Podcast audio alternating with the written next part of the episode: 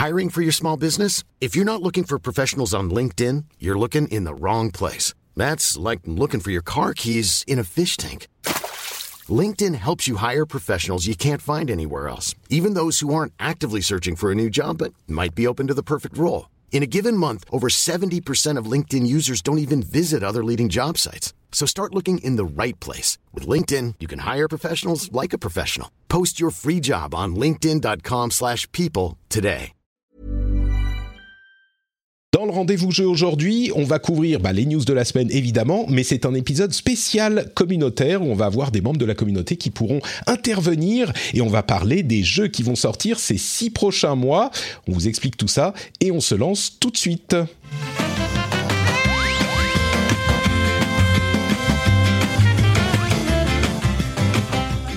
Bonjour à tous et bienvenue sur le rendez-vous jeu. C'est un épisode. Alors c'est le cinquième épisode du mois et j'aime bien quand il y a cinq jeudis dans le mois faire des trucs un petit peu spéciaux. Aujourd'hui c'est un épisode communautaire. On a créé un channel spécial sur le Discord dans lequel tout le monde peut rentrer. C'est un channel stage qui reprend, vous savez, la fonctionnalité de euh, comment il s'appelle euh, Clubhouse, qui est une app qui avait le vent en poupe il y a quelques mois. Et n'importe qui peut participer pour écouter et n'importe qui peut demander la parole. Donc euh, pour participer, c'est très simple. Vous venez sur le Discord, vous allez dans ce channel, vous êtes euh, muté par défaut. J'explique hein, pour les gens qui écoutent en podcast après, qui comprendront ce qui s'est passé. Vous êtes muté par défaut et vous pouvez demander la parole si vous le souhaitez. On a déjà deux fidèles de l'émission qui sont là et qui sont euh, déjà participants en tant que speakers. On a Thomas et Cassim. Comment vous allez, messieurs? C'est la forme absolue pour ce, ce rendez-vous jeu? Euh, bah, écoute, euh, moi ça va très bien. Bonjour, euh, bonjour à tout le monde. Et oui, n'hésitez pas ceux ceux du live euh, à venir et Et bien sûr, parce qu'on est en live Bien. également sur Twitch, vous pouvez nous rejoindre depuis le live Twitch si vous voulez. euh, si vous avez des trucs à dire, vous pouvez le faire maintenant.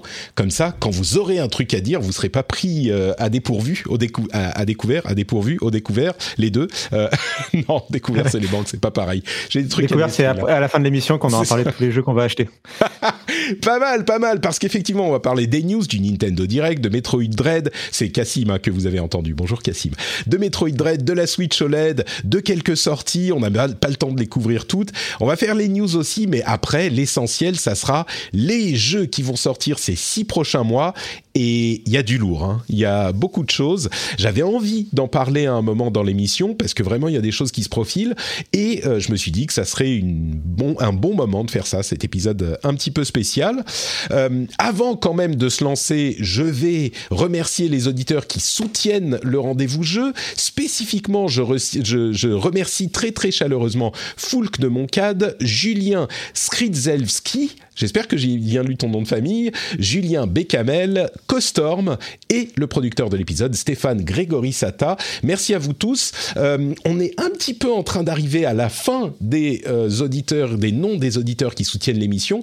Donc, euh, si vous voulez entendre votre nom dans l'émission, bah, c'est peut-être le moment de soutenir sur patreon.com slash rdvjeux. Si vous le souhaitez, ça risque de ne pas prendre trop longtemps. Donc, n'hésitez pas à aller le faire. Donc, euh, bah écoutez, je vous propose qu'on se lance tout de suite dans l'actu et euh, dans les news de cette dernière semaine. On va essayer de faire un petit peu rapide, mais il y a quand même eu pas mal de choses qui se sont passées. La première, la plus importante bien sûr, c'est le Nintendo Direct qui avait, qui a eu lieu quelques heures après le dernier épisode qu'on a enregistré. Et le Nintendo Direct, il y avait plusieurs annonces euh, importantes. Je vais, je vais vous dire celles que j'ai retenues, euh, et puis vous pouvez me dire si c'est celles que vous avez retenues aussi. Et comme je le disais, si vous voulez intervenir dans l'émission elle-même, vous pouvez demander la parole sur cette, euh, ce channel euh, Discord. Alors, il y a plusieurs qui sont importantes. Il y a un teasing de Splatoon 3. Il y a l'annonce d'un nouveau Kirby qui est un Kirby en monde ouvert. Il y a également le film Mario dont les stars ont beaucoup fait parler sur euh, Internet et notamment Chris Pratt qui va jouer Mario. Et certains disent ah, mais pourquoi est-ce que Chris Pratt joue Mario? C'est n'importe quoi, ça n'a pas de sens. Bon, on va on peut en discuter. Et puis il y a également euh, le fait que la Nintendo 64 et la Sega Genesis, enfin les jeux de ces consoles, seront disponibles dans le Switch Online, donc dans le service d'abonnement de Nintendo, mais sans doute avec un ajout de prix. cet ajout de prix, euh, on ne sait pas combien ça sera, mais ils l'ont appelé le pack d'extension du Switch Online. Donc Nintendo continue à faire très très fort, c'est-à-dire qu'ils ont un service d'abonnement avec extension, avec euh, pack d'expansion payant. C'est sans doute euh, les seuls qui pouvaient penser à un truc comme ça.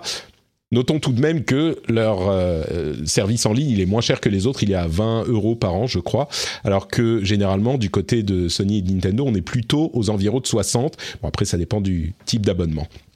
Donc là, il y a quelques trucs comme ça. Moi, évidemment, je sais même pas si j'ai mentionné Bayonetta 3, mais c'était, je pense, la plus grosse annonce. Bayonetta qui ressort de nulle part, euh, ou en tout cas des méandres d'internet où il avait été perdu depuis, ça doit faire deux ans, trois ans qu'il l'avait annoncé, et qui était alors. Euh, je sais pas si je vais être dans la majorité, mais autant j'ai très hâte de retrouver Bayonetta et peut-être enfin d'essayer de me mettre vraiment à fond sur un jeu Bayonetta autant je trouve que mine de rien la Switch elle commence à marquer un petit peu son âge et euh, bah elle est les, graphismes sont pas je trouve dignes de ce qu'on imaginerait. Sur certains jeux c'est pas gênant.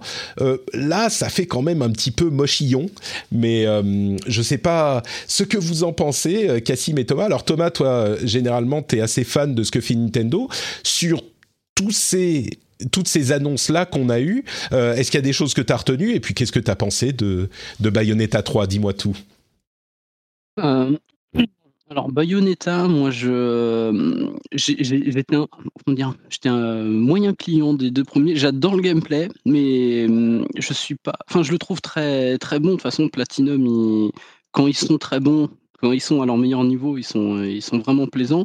Maintenant, c'est pas, hum, c'est pas trop trop ma cam en fait. Les, jeux de baston à combo, ça m'intéresse pas, euh, pas tant que ça. Mais c'était quand même très plaisant à jouer et bon, probablement Bayonetta 3, je, j'essaierai. Hum, maintenant, je, reviens juste sur le, le les DLC, enfin non, le DLC d'abonnement. Euh, alors c'est vrai que ça fait bizarre, mais comme tu l'as dit, bon déjà de base il est pas cher. Moi après c'est pas tant cette espèce d'extension qui me dérange. Moi ça reste le contenu. Hein. Je, depuis le début de la Switch, on, s'était dit oh, mais ça va être formidable. Ils vont pouvoir mettre tout euh, la Super NES, tout la GameCube, tout tout ça, et au final euh, bon bah 4 ans et demi après, on a à peine 64 avec 3-4 jeux. Et, 3, et sachant que les jeux majeurs de 64, bah, en vrai, ils sont déjà même mieux ailleurs. Hein. Les, Zelda, ils sont sur 3DS en remasterisé. Euh, Mario 64, il vient de ressortir sur Switch. bon, c'était pas, Ouais. Il y a quand même euh, sur cette annonce, alors on n'a pas encore le prix, hein, ils savaient sans doute que ça allait faire un peu grincer des dents, donc ils n'ont pas encore donné le prix, mais on a quand même euh, quelques beaux titres, hein. on a Mario 64, Mario Kart, euh, Star Fox, on a Ocarina of Time, bon après il y a Dr Mario et Mario Tennis, c'est ceux qui ont été annoncés, il y en aura d'autres aussi, et puis la grosse surprise, les jeux Sega Genesis, donc... Mega Drive. Mega Drive, ça fait deux fois que tu dis Genesis, mais... Oui, c'est c'est le nom c'est le nom américain la Genesis Berk c'est la Mega Drive bien sûr euh, bon alors il y a euh, quelques jeux comme euh, Echo Golden Axe Castlevania Bloodlines je sais plus lequel c'est Bloodlines mais bon il y a aussi Sonic 2 pardon? Shining Force. Shining Force, oui, il y en a. Fantasy Arcade, enfin, il y en a, il y en a plusieurs. C'est quand même une, enfin, c'est une surprise quand même de voir des jeux Mega Drive sur euh, le service de Nintendo, c'est un peu euh, le, flex ultime de Nintendo puisque bon Sega c'était leur grand rival à l'époque. Euh, ça dépend un peu du prix, mais vraiment le prix du Nintendo Online, il est pas énorme. Et puis là, pour le coup, on inverse les rôles. Euh, le, ce que te propose le Nintendo Online, bon, au-delà du fait de pouvoir jouer en ligne, ce qui peut être important pour pour certains, bah les jeux Super Nintendo et les jeux NES, il y en a quand même pas mal. Donc euh, je trouve, moi, je trouve pas que ça soit surtout pour 20 euros par mois. Je trouve pas que ça soit oh, par an, par, an. Par, an, oui, pardon, bien sûr. par mois. Alors vraiment Nintendo, euh, je trouve pas que ça soit euh, une, une, une, telle. Euh, enfin, je trouve que c'est plutôt une bonne affaire quoi. Après, je sais pas combien ils vont pouvoir demander pour le le DLC de l'abonnement. Vous avez un pronostic ça, ça va pas être 20 euros de plus, j'imagine. Ça ferait quand même beaucoup. Mais à votre avis, ça sera combien de plus pour jouer au jeu Ouais, donc par an. Donc plus 10 euros le DLC, quoi. Moi, ça me paraît, c'est ce que j'imaginais aussi, ouais. Ouais, je, je, je, ne m'avance pas là-dessus. Ah oui, bon, après. non, mais ça serait logique. Il y a les manettes, oui, les manettes qu'on peut acheter, euh, les manettes pro pour, euh, enfin, qui ont la forme des manettes de, de ces consoles-là. Entre parenthèses, euh, la manette Mega Drive, elle est à trois boutons et au Japon, ils auront la manette six boutons Mega Drive, ce qui a bien fait là encore grincer des dents. Je dirais que si c'est 10 euros de plus, ça passe. Si c'est 15 ou 20 euros de plus, ça fait quand même euh, beaucoup. Moi, j'imagine 10 euros de plus, c'est 10 euros qu'ils peuvent avoir euh, assez. Mais en même temps, pour 10 euros, je suis pas sûr que je le prendrais l'extension de l'abonnement de, Nintendo, moi. Ça fait un peu cher pour ça, mm. mais je sais pas. Non. Non, plus. non plus, mais euh, non, non. Mais ouais.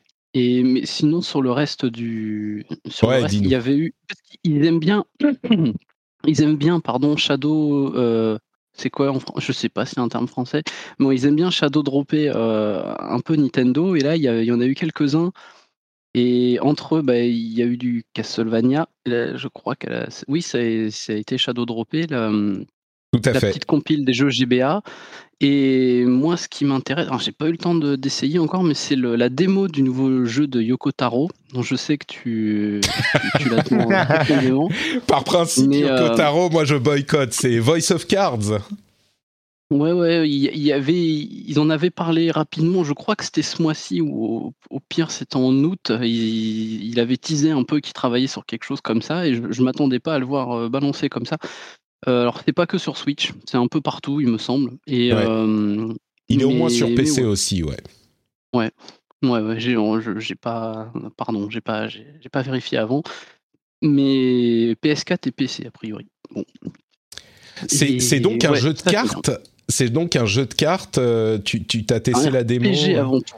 Non, non, justement, j'ai pas eu le temps encore. D'accord.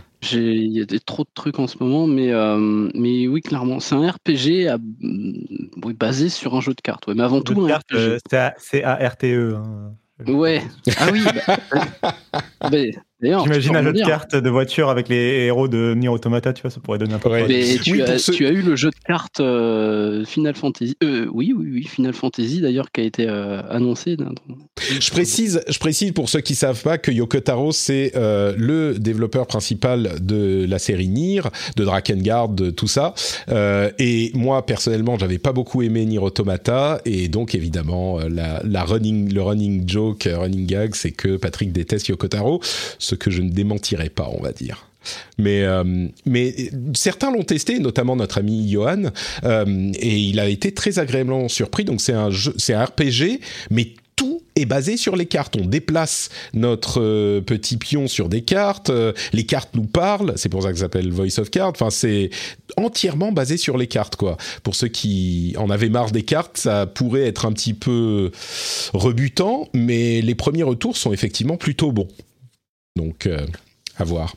Bon, on va pas passer trop longtemps sur, euh, sur Voice of Cards.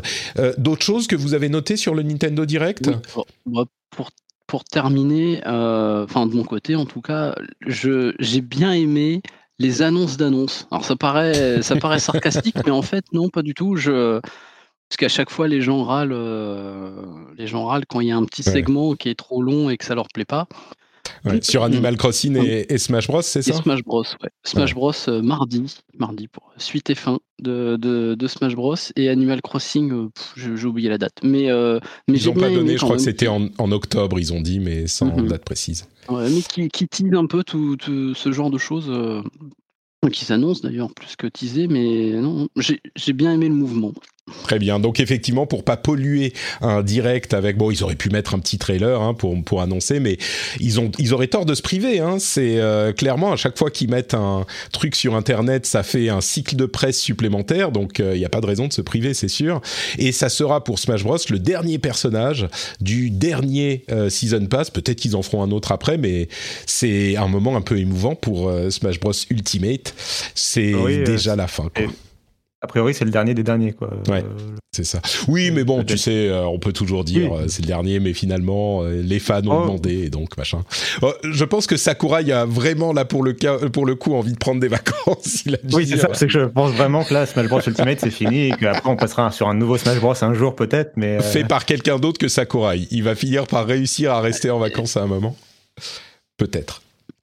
Euh, donc voilà pour le le Nintendo Direct. Non, on doit, on doit aussi parler de Chris Pratt dans Mario quand même. Est-ce que vous faites partie des gens de, Chris Pratt qui joue Mario pour le film Mario, euh, qui est, alors on n'a pas vu d'image hein, toujours, mais c'est un gros film hollywoodien, euh, vraiment une grosse production, et il semble clairement vouloir euh, toucher au-delà du de la fanbase de Mario et de Nintendo parce qu'ils ont pris des stars hollywoodiennes, bah, comme Chris Pratt qui jouera Mario. Il y en a d'autres hein, qui sont moins controversés, on va dire mais l'internet avait l'air d'être particulièrement monté, comme si, je sais pas, moi, j'ai du mal à imaginer qui pourrait jouer Mario et qui soit satisfaisant pour. Euh, on va pas sortir. Euh, comment il s'appelle? C'est Charles Martinet, c'est ça? Martinet, ouais. Ouais. C'est quoi C'est que la voix? alors, j'y connais vraiment rien à ce film. Comment ça m'intéresse C'est un film d'animation, il faut le dire. Hein. C'est ça, oui, bien sûr. C'est que la voix au final. C'est que la voix, oui, tout à fait. Ouais, c'est que la voix. Et bon, autant Charles Martinet, c'est celui qui fait It's a me, Mario. Tu vois, ça veut pas dire qu'il peut jouer parce qu'il va parler dans le film Mario. Donc ça veut pas dire qu'il peut jouer un personnage dans un film d'animation. Et puis le fait qu'il ait cette voix débile de Mario, de, ridicule, de d'italien euh, caricatural, ça veut pas dire qu'il peut parler comme ça pendant tout le film. Je veux dire, je sais pas ce que les gens veulent, mais en même temps, euh, peut-être qu'il y a une overdose de Chris Pratt ou que je sais pas. Je sais pas ce que les gens voudraient. Je sais pas quel acteur on aurait pu dire il va jouer Mario et les gens auraient été contents.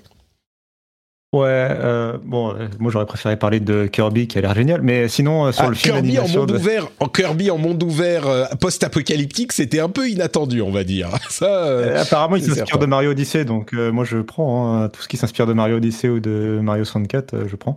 On est d'accord. mais donc euh, mais donc oui, non, bon, pour le film Chris Pratt, euh, bah après l'acteur il, est controversé euh, au niveau de ses opinions et tout ça. Bon, sans rentrer dans les détails. Ouais, tu sais, j'ai cherché un peu justement ce qu'il avait dit ou pas, sans rentrer dans, dans, les grands détails parce que ça m'avait intrigué aussi il a rien dit en fait. Alors il y a des rumeurs sur l'église à laquelle il va, qui serait homophobe, machin. Et lui, il a dit non, non, pas du tout. On est très accueillant. Bon, euh, je sais pas. Mais ce qui, la controverse de Chris Pratt me semble, je sais pas si elle est injustifiée complètement, mais j'ai pas en tout cas trouvé ce qu'il a dit qui serait controversé. C'est des Dis-moi. J'allais dire, de toute façon, peu importe, je pense pas que, enfin, je pense pas que ce soit vraiment ça qui fasse que les gens soient choqués. Euh, je pense que n'importe quel acteur hein. un peu connu aurait choqué. Mm. Euh, moi, je dirais juste que dans une certaine mesure, euh, la seule chose qui peut vraiment déranger, ça aurait été que ce soit un acteur euh, vraiment inconnu en termes de doublage. Or, Chris Pratt, justement, il, est, il, a déjà fait du doublage pour des séries animées, etc. Donc, au, moins, il y, a, toujours ce problème, en tout cas, par exemple, en France, pour la localisation française de certains films. Je pense à Ratchet Clank quand il était sorti au cinéma. Mm. où on n'avait pas repris la voix française de Ratchet Clank pour mettre à la place des stars pour le côté euh, bah, star quoi pour vendre le film. Euh, mais du coup euh, c'était pas des gens qui étaient forcément très entraînés à faire du doublage de enfin tu vois c'est un, un, boulot quoi. C'est sûr exactement mais après je pense que bon je pense que n'importe qui aurait fait aurait fait réagir je pense. J'ai pas eu l'impression non plus que c'était la, que internet a été en feu par cette non moi je, je, suis beaucoup l'internet anglophone et les gens étaient un peu plus mécontents que sur l'internet francophone donc moi, j'aurais dit euh, Ryan Reynolds comme acteur. Ouais, bon, peut-être, effectivement. Mais Chris Pratt, c'est lui qui a fait euh, qui a fait le Lego Movie, par exemple, qui a fait donc il a l'habitude, quoi. Donc bon, mm. bon, écoutez, on verra euh, ce que ça donne. dans le, la chatroom, Seb nous dit déjà l'idée d'un film Mario, trois petits points de suspension. Mais pourquoi pas? Ça peut être sympa. en fait, on ne sait pas si c'est sympa jusqu'à ce qu'on en ait vu un. Il n'y a pas de raison. Il y a eu tellement de films sympas ces dernières années dont, on ne pensait pas qu'ils seraient sympas. Euh, le film Pikachu, par exemple, Détective Pikachu, il était vraiment sympa. J'ai pas vu le film Sonic, mais tout le monde a l'air de dire qu'il est pas mal. Euh, bon, moi je suis ouvert. Cessons d'être négatif.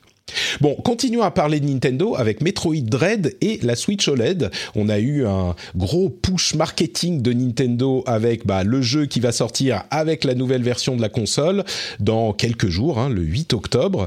Euh, dans l'ensemble, les réactions sont plutôt positives. Les gens ont pu y jouer, les journalistes ont pu y jouer, euh, je crois quelque chose comme une heure et demie euh, à Metroid Dread sur une Switch OLED.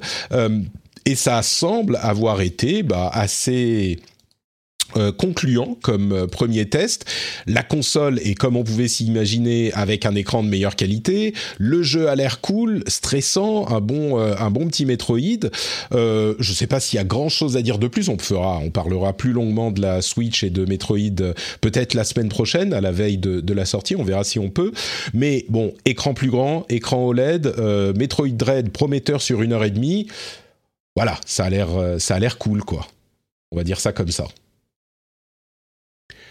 Vous avez, vous êtes euh, d'accord sur ça ou vous pensez que Metroid Dread c'est vraiment une, une immondice et que la Switch OLED c'est indigne de Nintendo? Alors, je suis très loin de l'objectif que j'ai déjà tout préco. Voilà.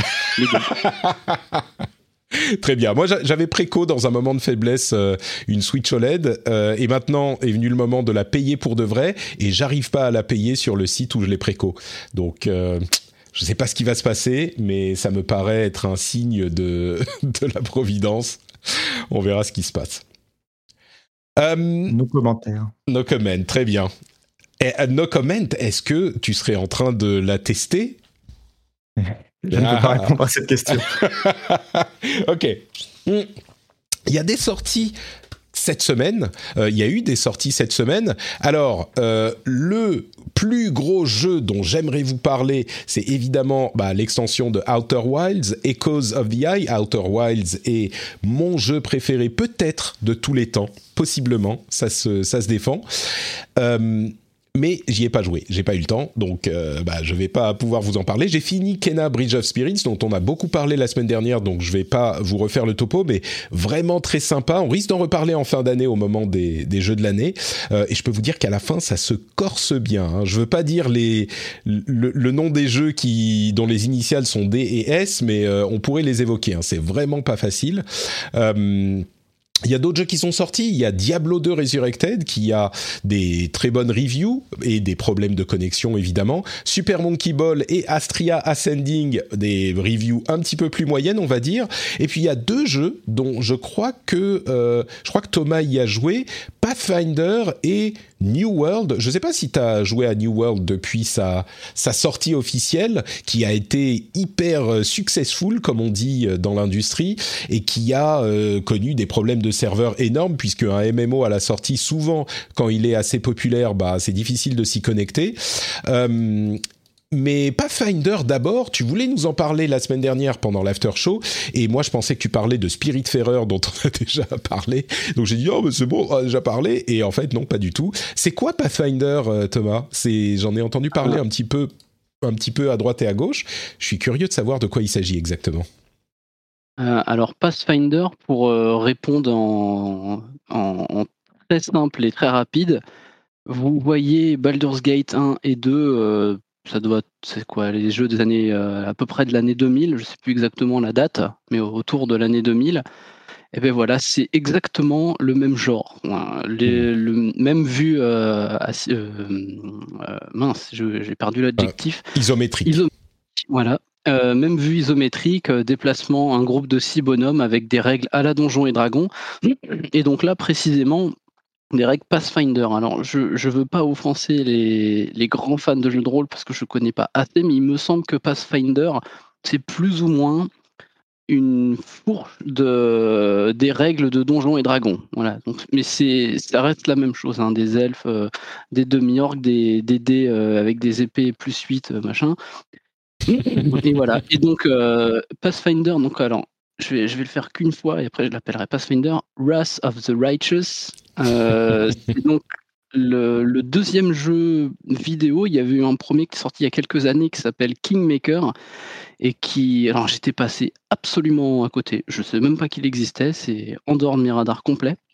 Et donc là, euh, donc celui-là, le dernier Pathfinder, euh, je l'ai vu il y a quelques temps c'était, bah, je crois qu'il est sorti fin août ou début septembre et quand j'ai vu, j'ai fait non mais obligé, je teste, sachant que, alors donc je reviens à Baldur's Gate, les, les, vieux jeux PC, moi je suis très fan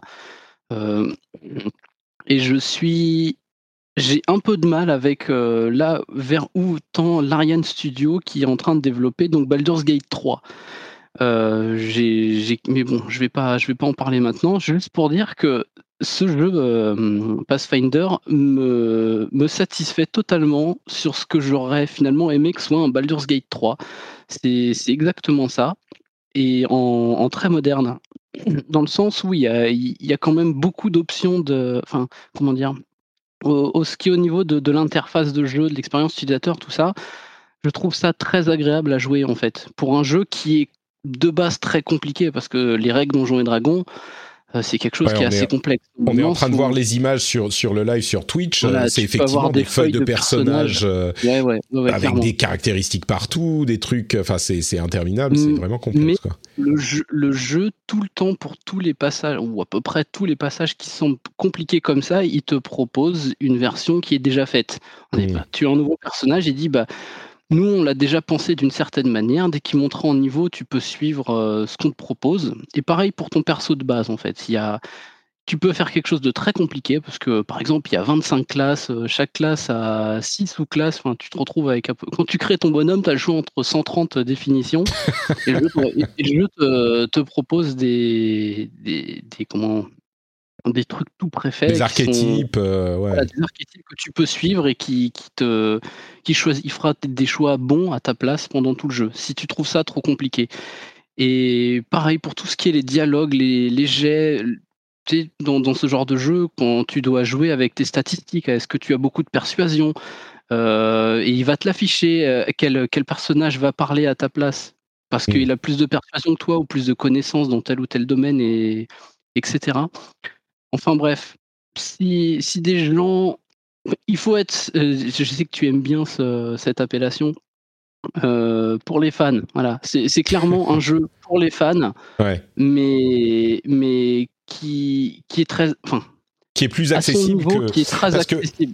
on, on, pense on pense aussi aux Divinity, Divinity 1 euh, et 2 ces jeux-là c'est c'est ça m'a l'air comme ça de vue de à froid. Euh, ah tiens, il y a même une partie stratégie, euh, un jeu de stratégie un peu bizarre, ouais. Oui, il y, a une petite partie tour stratégie. Par tour, c'est vrai que finalement, j'en ai pas parlé, mais ce sont des, des jeux de rôle. Euh, alors, t'as le choix en fait. Il y, a une partie Divinity. Alors, et aussi, je suis très fan des Divinity Original Sin de Marianne. Je, je l'évoque parce que ça m'a l'air plus compliqué que Divinity même, mais je me trompe peut-être. Oui, oui, oui, oui, c'est ça va un peu plus dans enfin tu peux aller beaucoup plus dans les dans, dans la personnalisation des persos qui encore une mmh. fois des des sorts, il y en a des centaines, tu ta classe, tu peux la bi tri classer enfin ça, ça, peut vraiment être très compliqué, mais pour ce qui est des combats, tu vas retrouver les mêmes combats que dans Baldur's Gate, donc euh, pause active, donc en temps réel mais avec pause active, ou tu peux choisir si tu, le, si tu préfères de passer en tour par tour exactement comme, euh, bah, comme Divinity Original Sin. Et, c'est très agréable. Euh, pareil, au niveau de la gestion de la difficulté, c'est très paramétrable. Euh, non, vraiment, c'est gros, gros coup de cœur pour moi. Et, et moi qui avais du mal, je reviens pour finir là-dessus, avec le, le nouveau, donc, le Baldur's Gate 3 de l'Ariane Studio. Euh, ça, me ça me refait mettre encore plus en doute le, travail qu'ils font. Alors je sais que ça sera très bien, ça sera très très bien, mais j'ai du mal avec l'appellation Baldur's Gate 3 et finalement bah, peut-être que grâce à Pathfinder, bah voilà, je, je suis rassuré et je prendrai euh, Baldur's Gate 3 quand il arrivera et ça sera, ça sera très bien. Ouais. C'est pas les mêmes développeurs, hein, c'est Allcat qui fait ah euh, Pathfinder. Et il est sur euh, PC, PlayStation 4 et Xbox euh, Series, euh, si je ne m'abuse, PlayStation 4 et 5 et Xbox One et Series, si je ne m'abuse. Super, bah merci beaucoup. C'est effectivement une des nombreuses sorties qui est euh, bah, dont, dont on pourrait parler, mais enfin il y en a tellement que c'est compliqué, donc je suis content que tu aies pu. D'ailleurs, il a, il a, il a eu une très bonne réception. Enfin, de le, peu de gens qui l'ont testé, il est vraiment très bien reçu. Et c'est vraiment un bon jeu. Voilà, tout simplement. Moi, je sais que dans mon top de fin d'année, il y sera très très certainement. Très bien. Du coup, je sais pas pourquoi, mais la partie euh, tour par tour me fait penser à ActRaiser qu'on n'a pas évoqué du Nintendo Direct, mais qui était aussi un morceau. Un remake ActRaiser, c'est le genre de jeu dont on garde des souvenirs émus euh, si on y a joué et qui est dont je suis pas certain qu'il vaille la peine d'en faire un remake. Mais bon, écoutez, il sera disponible aussi. Est-ce que quelqu'un a joué à New World du coup?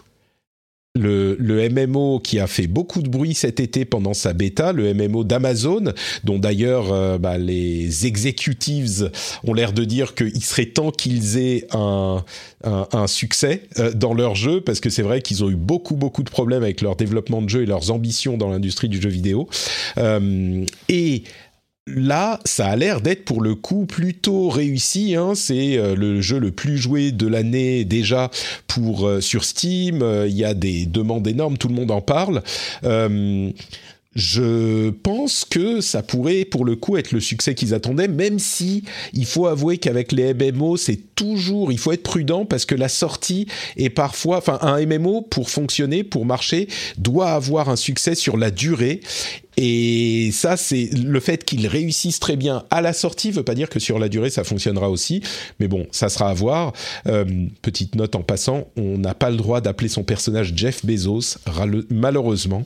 Mais j'ai trouvé ça rigolo comme euh, comme info. Et ils sont en train de travailler à ajouter des serveurs un petit peu partout. Enfin, vraiment, ils sont victimes de leur euh, de leur succès. quelqu'un quelqu'un y a joué du coup, soit à la bêta, soit maintenant, ou, ou pas du tout? D'ailleurs, je vois qu'il y a des gens dans la, dans la chat-room. Euh, si vous y avez joué, n'hésitez pas à demander la parole. Enfin, dans la chat-room, dans l'audience, n'hésitez pas à demander la parole. Cassim, je vois que tu t'es démuté. oui. Alors, c'était juste pour euh, appuyer sur le fait, en attendant que quelqu'un euh, se manifeste, pour appuyer sur le fait que c'était un succès. alors, moi, j'ai pas, j'ai pas testé. Et ça montre que même quand on est Amazon, les serveurs peuvent tomber. non, mais c'est que du coup, enfin, ça montre bien qu'il faut pas, faut arrêter un peu. Enfin, c'est compliqué, euh, toujours ces procès un peu quand, quand les jeux sortent euh, et que les joueurs forcément sont mécontents. Mais tu sais, il y a des review bombing euh, du jeu parce que les gens n'arrivent pas à se connecter, alors que ça arrive pour tous les jeux, même quand ça vient d'Amazon. Donc, je pense que malheureusement, c'est c'est un peu difficile à, prévoir, surtout en ce moment où, avec la pénurie, en fait, c'est compliqué les, le, fonctionnement des serveurs. En fait, c'est pas si simple que ça. Et euh, donc voilà, donc c'est un vrai, non mais c'est un vrai succès. Et euh, oui, pour le coup, Amazon peut s'en féliciter, même si c'est pas eux qui ont commencé le développement et c'est eux qui l'ont fini. Euh, et, ils peuvent vraiment s'en féliciter. Et, et c'est ça de plus que Google, pour l'instant, n'a pas réussi à faire, par exemple. Donc pour le coup, Amazon. et, oui, je voulais rappeler que c'était un jeu que, qui ne se joue pas par abonnement, qui, qui, que tu achètes une fois et que et qu'après tu peux jouer, auquel tu peux jouer euh, bah, comme ça, quoi. Enfin, un, peu comme Guild Wars. Donc, euh, donc, sur la durée, ça va être important aussi, effectivement, que le jeu se perdure. Mais au moins, il y a, y a, ce côté-là où euh, on va pas te redemander de payer un abonnement mensuellement ça, ça peut jouer évidemment. J'imagine qu'il y aura des moyens de monétiser dans le jeu ensuite, mais euh, oui, mais j'aime beaucoup le, le, fait que tu notes euh, que même euh, Amazon n'est pas euh, immunisé contre les problèmes de serveur. C'est sûr que quand tu fais un jeu et que tout le monde se connecte en même temps, au, au, début, tous ceux qui veulent le tester, bah, tu peux pas avoir 5 ou 10 fois plus de serveurs que ce que tu vas avoir plus tard, et toutes les sociétés sont victimes de ce genre de problème. C'est bien de le, de le noter. Bah écoutez, on parlera peut-être de New World à un autre moment du coup. C'est marrant, hein, je, je, le mentionne comme ça on est vraiment timide, j'ai l'impression en France, ou alors peut-être que euh, c'est comme ça partout. Mais quand on fait des trucs avec ah vous pouvez appeler l'émission, vous pouvez machin. Aux États-Unis ou euh, en Angleterre ça marche très bien. En France il y a jamais personne qui vient. Là on est presque une centaine sur Twitch et euh, il y a personne qui, qui, ose se manifester. Bon bah c'est pas grave, hein. on, on, a quand même on est entre nous, c'est quand même sympathique. Mais j'aurais bien aimé que quelqu'un puisse nous parler de New World. Je suis sûr que certains d'entre vous y ont joué. C'est pas c'est pas grave on en parlera un autre moment. On continue avec les news du coup. Euh, Twitch a annoncé qu'ils allaient activer un des trucs que demandaient les euh, créateurs, en particulier les créateurs de, certaines minorités, c'est-à-dire d'avoir la possibilité de euh, limiter le chat aux personnes qui ont mis en, qui ont validé leur compte avec un numéro de téléphone ou un email. C'est un truc que demandaient beaucoup de gens parce que pour combattre les hate raids dont on avait parlé dans l'émission, mais bref, Twitch le fait enfin, donc ça sera une option qui sera euh, disponible et on limite également le nombre de comptes auxquels peut être associé un numéro un numéro de téléphone à 5. Donc a priori, on espère que ça devrait, euh, on va dire, limiter à vrai dire, ça devrait même gérer les problèmes de euh, hate trades, on l'espère en tout cas.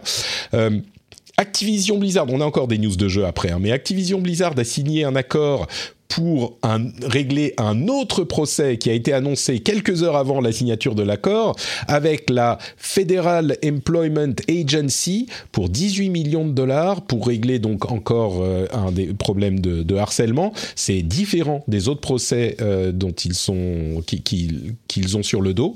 Euh, certains ont noté que Activision Blizzard a fait je sais plus, 175 euh, trilliards de dollars cette année. Je, je rigole, mais c'est genre euh, Bobby Kotick a gagné, gagne cette année 154 euh, millions de dollars et la boîte en elle-même a fait, euh, je sais plus, 150 milliards, un truc comme ça. Bon, c'est toujours compliqué de comparer ce genre de chiffres. Moi, généralement, je suis pas très fan de ce genre de comparaison, mais on va dire que dans ce genre de cas, c'est quand même, ça donne un petit point euh, de de, bah, de comparaison justement. Donc, euh, je le mentionne. Et un truc cool, Bungie a supprimé de ses contrats avec ses employés une clause qui est très problématique dans l'industrie, qui est la clause euh, d'arbitration.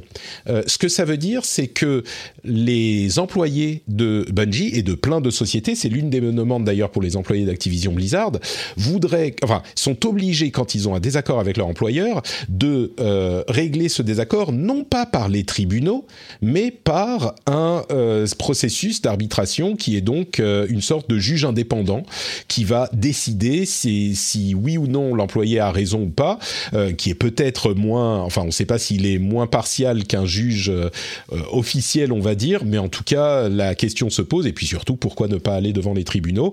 Ben dans euh, les contrats de Bungie, ça ne sera plus activé. C'est une clause qui est assez standard dans l'industrie du jeu vidéo en particulier, et donc c'est bien que Bungie montre la voie et c'est l'une des demandes, comme je le disais, l'une des demandes des employés d'Activision Blizzard de supprimer cette clause et ils n'ont pas été entendus jusqu'à maintenant. Peut-être que lors des procès contre Activision Blizzard, cette clause sera jugée euh, irrecevable euh, dans l'industrie parce qu'elle souffre trop de problèmes de harcèlement ou on ne sait pas, mais bon, ça serait pas mal. Euh, d'autres news de l'industrie. la Xbox série X et S a le Dolby Vision activé. Alors le Dolby Vision, c'est une sorte de super HDR et ça marche aussi pour le Auto HDR qui met du HDR là où il n'y en avait pas. Je n'ai pas eu le temps de regarder si moi ma télé fait du Dolby Vision. Je savais pas si, je me souviens plus si elle le fait. Je crois qu'elle est un peu trop ancienne pour ça. Pour ça, mais euh, c'est la première console, enfin famille de consoles au monde à faire le Dolby Vision. Donc on est tous évidemment euh, super contents. Hein on a aussi euh, le beaucoup plus important le cloud gaming qui arrive sur les consoles Xbox pour les insiders. Alors ça, c'est un truc dont je parle depuis euh, longtemps, enfin dont plein de gens parlent depuis longtemps. Pour moi, c'est vraiment le endgame du streaming. Le streaming, évidemment, sur les téléphones, c'est sympa, sur les ordinateurs, c'est cool aussi, mais étrangement, pour moi, c'est sur les consoles que c'est le plus important parce que ça permet, dans les conditions pour lesquelles le jeu a été designé, de le tester sans avoir à faire un long téléchargement. Et c'est surtout hyper pratique pour euh, les services comme le Game Pass. On a des centaines de jeux à disposition. J'en essaye un. En 10 secondes, je suis en jeu. Et s'il me plaît, je peux le télécharger. Donc, euh, moi, je trouve que c'est hyper cool. C'est pour les insiders uniquement, comme je le disais, et ça devrait, ça veut dire que ça devrait arriver. Cassim, est-ce qu'on peut l'espérer avant la fin de l'année pour euh, pour les Xbox, le, le, streaming de jeux ou pas? Euh, bah, c'est annoncé, annoncé, comme arrivant avant la fin de l'année. Le fait qu'il commence le bêta test maintenant me fait penser que oui, ça doit être dans les temps. C'est-à-dire que là, c'est en alpha, c'est en bêta le mois prochain et c'est ça sort en novembre, quoi, à mon avis. Euh, mais euh, mais moi, je pense que le endgame, c'est le, téléviseur plus que la console. Euh, c'est directement dans le. Genre, quand tu achètes un téléviseur Samsung, tu as directement l'application intégrée. sans avoir besoin d'acheter une console pour avoir le, streaming directement sur ton téléviseur. Disons que euh, pour ceux qui ont déjà une console comme nous, ça, ça changera pas grand-chose. Et donc, moi, je pense à nous, tu vois, je suis très égoïste. Bien sûr. Oui, d'ailleurs, tu, tu, tu, parlais beaucoup de, des Xbox Series. Enfin, le vrai avantage, c'est plutôt pour les gens qui ont encore une. Oui, voilà, c'est pour ceux qui ont une Xbox One de passer à la next gen euh, via du streaming. C'est vrai. Tu vois, moi, Ça, moi, ça, l'idée d'avoir l'application bah, Game Pass du coup sur, euh, sur le téléviseur, moi personnellement ça me parlerait. Parce que tu n'as pas, de Xbox. J'ai pas de Xbox et je j'y jouerai pas sur mon PC à l'enjeu parce que c'est mon il y a rien il y a rien de, j'ai pas de problème avec l'enjeu c'est juste que je joue pas sur mon PC à des jeux solo que j'aimerais bien jouer sur mon canapé voilà donc euh, la télé, j'aimerais bien. C'est exactement pour ça que je dis que effectivement sur PC et sur sur euh, téléphone c'est cool, mais le vrai truc qui sera vraiment cool, ça sera sur euh, sur console parce que les jeux sont prévus pour être joués dans le canapé. Moi, en fait, vous tu vas un petit peu dans mon sens. Thomas, on est ah assez d'accord. Je suis d'accord. Je, défendais juste l'appli console. l'appli télé, ouais, tout à fait. Ouais, moi je pense aux bourgeois, tu sais, aux gens qui ont déjà des consoles euh, Xbox, qui, ont, qui les ont toutes les consoles.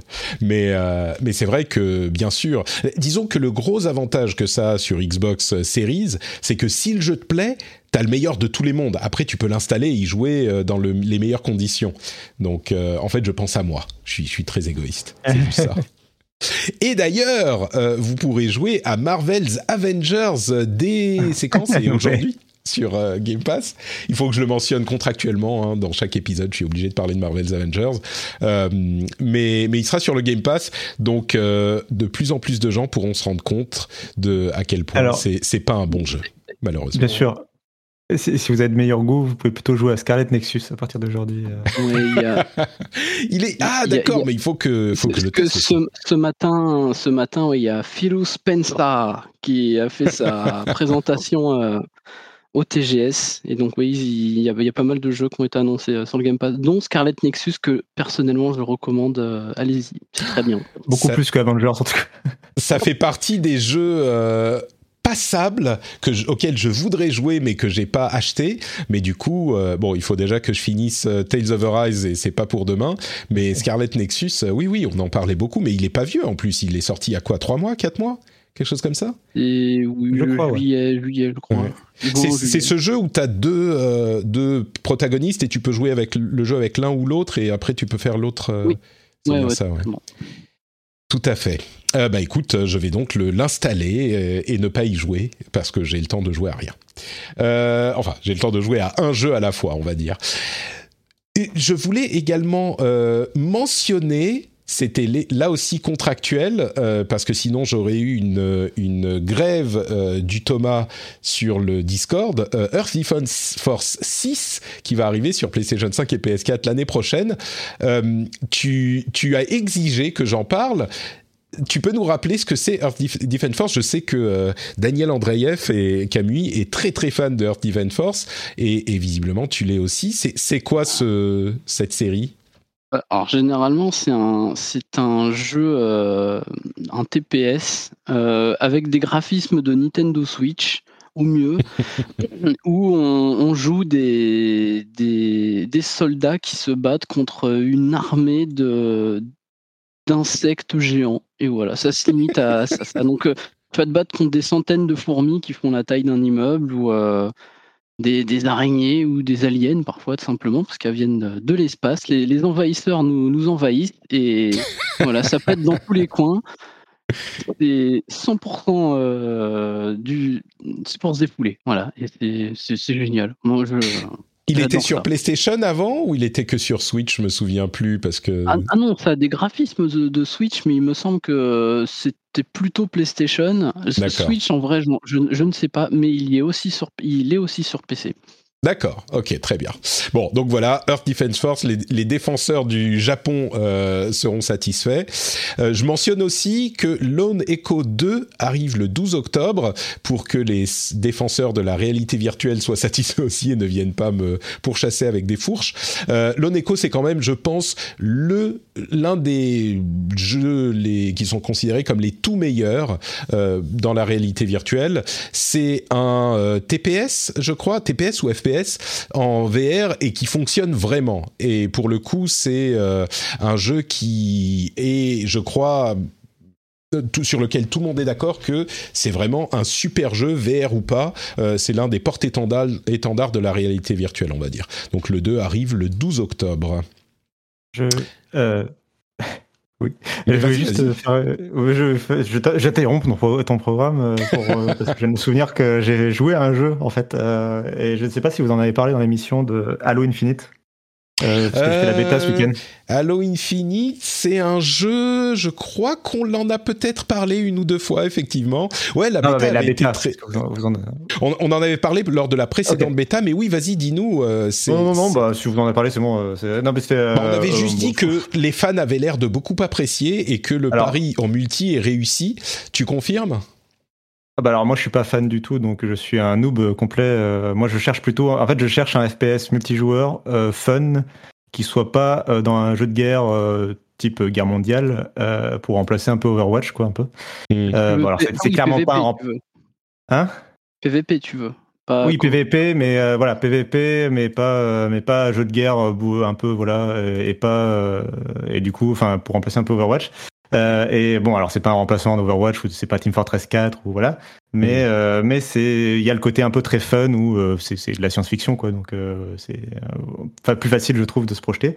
Et, et, non, je trouve ça très fun, oui, et même en, enfin j'ai alors je cache pas que j'ai beaucoup joué avec des bots parce que les horaires de, des bêtas de Halo étaient un peu complexes à tenir pour des, des Européens, mais mais, euh, mais même contre les bots, euh, j'ai plutôt bien aimé euh, et je confirme du coup les impressions sur le côté que ça fait, enfin, ça fait longtemps que j'ai pas vu des bots aussi intelligents. Alors même si j'ai réussi à filmer un bot qui essayait de grimper à une fenêtre pendant à peu près trois minutes d'affilée sans y arriver, globalement, à part ce moment-là, sur toutes mes parties, il, joue de façon assez intelligente en groupe et tout. il bouge vraiment presque comme des humains auxquels contre lesquels on pourrait jouer. Donc je trouve ça cool. Euh, voilà, bon, on verra bien après quand ça sortira, quoi. Mais euh, oui, plutôt avis positif. Euh, alors, je, suis loin d'être, je, suis loin d'être convaincu sur Halo et je suis loin encore d'être convaincu sur leur campagne qu'ils ont toujours pas montré. Mmh. Ça, c'est le gros point d'interrogation, mais euh, c'est clairement des retours super positifs sur euh, la partie multi. Le jeu arrive le 8 décembre, donc ils ont poussé, je crois, euh, aussi loin que possible qu'ils pouvaient dans le trimestre fiscal pour le sortir quand même dans le trimestre. Mais oui, Halo, et, et, alors c'est effectivement pas du tout comme Overwatch parce que on n'a pas de héros différents avec des pouvoirs différents, machin, ah. mais ça peut être également très très fun. Et mais il y a un côté, t'as un grappin t'as un côté, tu peux pousser les gens, enfin t'as une sorte d'onde de choc qui peut pousser les gens, euh, les gens s'amusent à, pousser des véhicules euh, dans le vide et tout, enfin bref, euh, donc il y a un, peu de ça. Il y a du fun quoi. Mais on est loin, on est loin du côté ouais, team contre team d'Overwatch où t'as des objectifs qui sont pas que de tuer des gens et, euh, et, où tu vois, tu, dois capturer des points, etc. Quoi. Bah là, il y a du. Généralement, c'est du euh, capture de flag ou team deathmatch, c'est ça Oui, oui, Essentiel. Oui, voilà, c'est ça, oui. Euh, mais même du CTF, c'est du, c'est quand même. Enfin, bon, dans tous les FPS, tu tues des gens, mais je veux dire, Overwatch est plus tourné vers le, système de héros et de et d'objectifs que, que le, meurtre direct, quoi. le meurtre direct, ok. Très bien. bah merci pour ce petit retour aussi. Alors, est-ce que vous savez qui sera le prochain Netflix du jeu vidéo? Eh ben, ça sera peut-être Netflix. Euh, ils ont acquis, ils ont acheté Night School Studio, qui est le développeur de, ils sont californiens, je crois, le développeur de Oxenfree et After Party. Euh, et là, pour le coup, ça devient sérieux. On a parlé à plusieurs reprises du fait que Netflix euh, testait des choses dans le domaine du jeu vidéo. Et là, bah, c'est vraiment, bah, ils ont acheté un vrai développeur sérieux il y a beaucoup de synergie qui peut se s'imaginer avec le développeur de jeux type narratif. C'est des anciens de Telltale, si je ne dis pas de, bêtises, euh, Night School. Et bon, ils ont dit oui, on va continuer à faire notre truc. Ils sont en train de développer Oxenfree 2, donc ils ont dit on va continuer, bien sûr, pas de problème. Alors évidemment, avec euh, l'argent de Netflix, j'imagine qu'ils vont avoir euh, de quoi développer plusieurs équipes de développement différentes. Euh, le, le, le truc, c'est que avec Netflix, on peut imaginer beaucoup beaucoup de séries qui auraient des jeux, que ça soit du type Oxenfree euh, qui est plutôt narratif ou pas. Et là, ils ont au moins un studio. Moi, je peux imaginer que c'est pas la dernière acquisition. Hein. Bon, ils vont pas se mettre à faire des euh, Xbox Studios ou même des PlayStation Studios en ayant une, écurie de euh, 10 à 30 studios différents mais je peux tout à fait imaginer qu'ils se fassent une petite écurie de plusieurs petits studios euh, pour développer leur jeu pour, euh, en, partenariat, enfin en parallèle de leur série. Là où c'est un petit peu plus... Oui, vas-y Cassim. Non, mais je me demande ce que donnerait euh, The Witcher du coup en jeu vidéo, ça peut être intéressant. Mais tu sais, il y a quand même une question qui se pose là parce que les séries, elles sont développées en un certain temps et quand on dit elles vont sortir à tel moment, eh ben elles sortent. Elles sont rarement décalées. Les jeux, c'est très très difficile de le sortir à la date où tu as dit que tu allais le sortir. Alors peut-être un petit peu moins pour des jeux narratifs, mais tout de même, euh, je me demande de dans quelle mesure, d'une part, la qualité du jeu est compatible avec une date de sortie hyper fixe, comme ça, on imagine que ça pourrait être le cas pour euh, des jeux sortis en partenariat d'une série, et d'un autre côté, dans quelle mesure, peut-être que Netflix, ils s'en foutent, ils se disent, on sort la série, ça fait un push euh, marketing et on parle du, de la série, et puis si le jeu sort six mois, un an, un an et demi plus tard, peut-être à l'occasion d'une deuxième saison même, et ben ça fait, ou, ou entre les deux, à l'occasion de l'annonce d'une deuxième saison, ça fait un autre euh, élément marketing, donc ça remet, euh, ça en remet une couche sur une série. Je suis curieux de voir comment ils vont gérer ça, quoi. Euh, bon, avec Netflix et les séries toujours, on a une date de sortie pour la série de League of Legends qui s'appelle Arkane. C'est le 7 novembre que ça va arriver. Et bah, on est curieux de voir ça. À vrai dire, même moi qui ne suis pas vraiment un joueur de League of Legends, je suis très curieux de voir ce que ça donnera. La série euh, League of Legends, la série Dota était assez sympa. Donc, euh, alors que je suis pas du tout fan de Dota, donc pourquoi pas. Et les graphismes sont intéressants, les, graphismes de la série euh, Arkane. C'est 3D, mais vraiment genre BD quoi. C'est un peu, c'est plus que juste du cel shading, et c'est assez sympa. et on a la première image de. Oui, dis-moi, dis-moi. Non, non, ça me fait penser là sur League of Legends que euh, on, disait toujours que hein, à une époque que Riot c'était un peu le Blizzard du pauvre.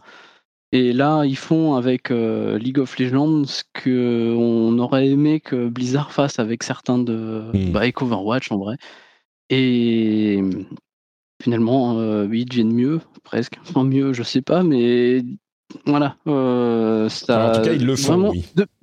Ouais, ils, progressent, euh, ils progressent et ils font des trucs qui sont de plus en plus intéressants. Moi, je sais que cette série, alors je joue pas beaucoup à l'enjeu, un peu, mais la, série, moi, m'intéresse beaucoup parce que l'univers de League of Legends est, cool. D'accord. Effectivement, moi, je suis curieux de, de voir ça aussi.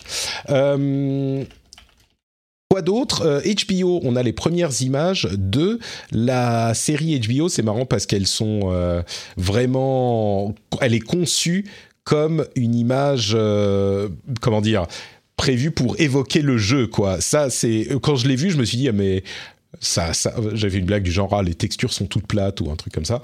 Euh, on a l'impression que c'est le jeu. Je me demande si c'est pas traité en amont pour euh, que ça donne. Enfin, ça a l'air quoi d'être traité pour que ça donne un look de jeu. Mais mais ils ont l'air d'être très respectueux de, du jeu. Donc à voir, à voir qu'on n'a toujours pas de date de sortie pour la série, euh, la série Last of Us. J'ai dit que c'était Last of Us, je sais même plus. La série Last of Us. Euh, quoi d'autre Quoi d'autre? Euh, Je vais quand même vous montrer sur le live. N'oubliez pas qu'on est en live aussi l'image. Ça fait très très jeu vidéo hein, quand même. Et puis, on va conclure les news avec quelques rumeurs, euh, notamment la rumeur de la Switch 4K qui refait surface. Mais à vrai dire, je vais vous éviter les, détails, je vais vous passer tous les détails. Euh, la conclusion, je crois, la plus logique de toutes ces rumeurs, avec des kits de développement qui seraient chez des développeurs et Nintendo qui euh, re tweet une euh, déclaration niant catégoriquement l'idée qu'il y a une Switch 4K en développement. Euh, la conclusion pour moi, c'est que je peux imaginer que la Switch OLED aurait été prévue pour faire aussi la 4K sur la télévision et que finalement, pour différentes raisons, peut-être la pénurie de composants euh, électroniques due à la pandémie, ils ont décidé de ne pas avoir cette fonctionnalité dans la Switch OLED et du coup, euh, bah, les développeurs ont effectivement reçu des, des, kits de développement en 4K comme on en parlait depuis des mois déjà. Euh, et dans le même temps, Nintendo peut dire avec un certain aplomb euh, que ces rumeurs sont fausses, donc ou que ces affirmations de Bloomberg notamment sont fausses. Je ne sais pas ce qui est le cas ou pas, mais ça me paraît être le scénario le plus plausible au final. Euh, on en parlait sur le Discord d'ailleurs. Je ne sais pas si on, peut accepter cette euh, conclusion comme la conclusion officielle du, du Discord de notre Patrick. Est-ce que ça vous va tous les deux? La, conclusion de chez Conclusion, c'est que c'est parole contre parole entre Bloomberg et Nintendo pour le moment et qu'on saura peut-être un jour ou pas. Ouais. Bah, ce, qui est, ce qui est, sans vouloir trop euh, euh, allonger la discussion, ce qui est surprenant quand même, c'est à quel point Nintendo le nie avec force et ils disent on n'a pas de euh, plan pour un nouveau modèle autre que le modèle OLED qui sort dans une semaine entre parenthèses et mais là où ça fait lever des sourcils, c'est que il l'avait déjà dit avant la sortie, enfin oui, avant la sortie ou l'annonce de la Switch Lite, genre quelques mois avant. Et puis Nintendo qui ne travaille pas à un autre modèle de Nintendo Switch, ça serait bizarre, c'est possible, hein, mais ça serait un peu bizarre. Ils ont toujours des nouveaux modèles de leur console portable dans les cartons. Bon, je sais pas. Mais c'est sûr que c'est parole contre parole. On, saura que dans les mémoires de, de Doug Bowser dans, dans 20 ans, comme je disais sur le Discord. Moi, l'explication paraît cohérente de ils y ont travaillé, mais finalement, ils n'ont pas pu le faire. On saura peut-être un jour. Euh, autre, oui? Ah non, c'est possible. C'est possible. J'acquiesçais. Euh, autre chose qui est possible, c'est qu'il y ait 30 euh, millions de d'abonnés au Game Pass, euh, comme le dit le président de dans, une petite erreur de communication, peut-être le président de Take Two. Ils étaient dans une discussion avec Phil Spencer. C'est marrant, il s'appelle Zelnick, le monsieur Strauss Zelnick. Il dit ouais, d'ailleurs on discutait avec Phil Spencer, on discutait il y a pas longtemps et on est à genre 30 millions d'abonnés sur le Game Pass, c'est ça?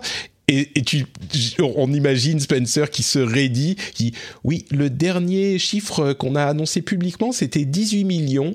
Et là, Zali qui dit, euh, euh, oui, bien sûr, je veux dire, euh, enfin, on a plus que 18 millions aujourd'hui, évidemment. Enfin, bon, ce que je veux dire, c'est que c'est un gros chiffre. Hein. Alors, est-ce que c'est vraiment 30 millions?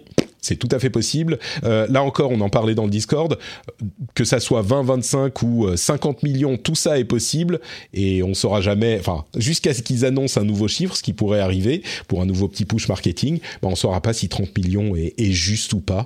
C'est Si dans un mois, ils annoncent qu'ils ont 30 millions d'abonnés, on, saura que c'est euh, parce que donc on, saura que c'était un, fail là, du, président, mais sinon il n'y a pas de, y a pas de euh, enfin, ça, ça veut rien dire quoi. En gros, et il n'y a pas besoin du coup. Enfin, il y, a des sites qui peuvent en faire des, articles, mais ça sert pas à grand chose euh, pour pour alimenter la discussion quoi pour l'instant. Tant qu'on n'a pas un vrai chiffre solide quoi. C'est un petit point. C'est un petit point parce que c'est pas non plus complètement. Euh, c'est pas. C'est très plausible, disons. et c'est pas n'importe qui qui le dit. On imagine que Zelnick il, il, le sait. S'il a dit ça, il le sait. Donc est-ce qu'il s'en est bien souvenu ou pas? C'est ça la question. mais bon, oui. Mais, temps, bah, on ne saura pas s'il s'en souvenait ou pas donc on pourra pas. Voilà. Mais alors après, par contre, ce que ça dit plutôt, à la limite, euh, enfin la seule conclusion que, j'en tirerais, c'est surtout que bah, ça fait longtemps qu'ils n'ont pas communiqué sur des chiffres, voilà, c'est tout. Qu'il faudrait peut-être les mettre à jour ce chiffre justement officiellement s'ils veulent éviter les problèmes.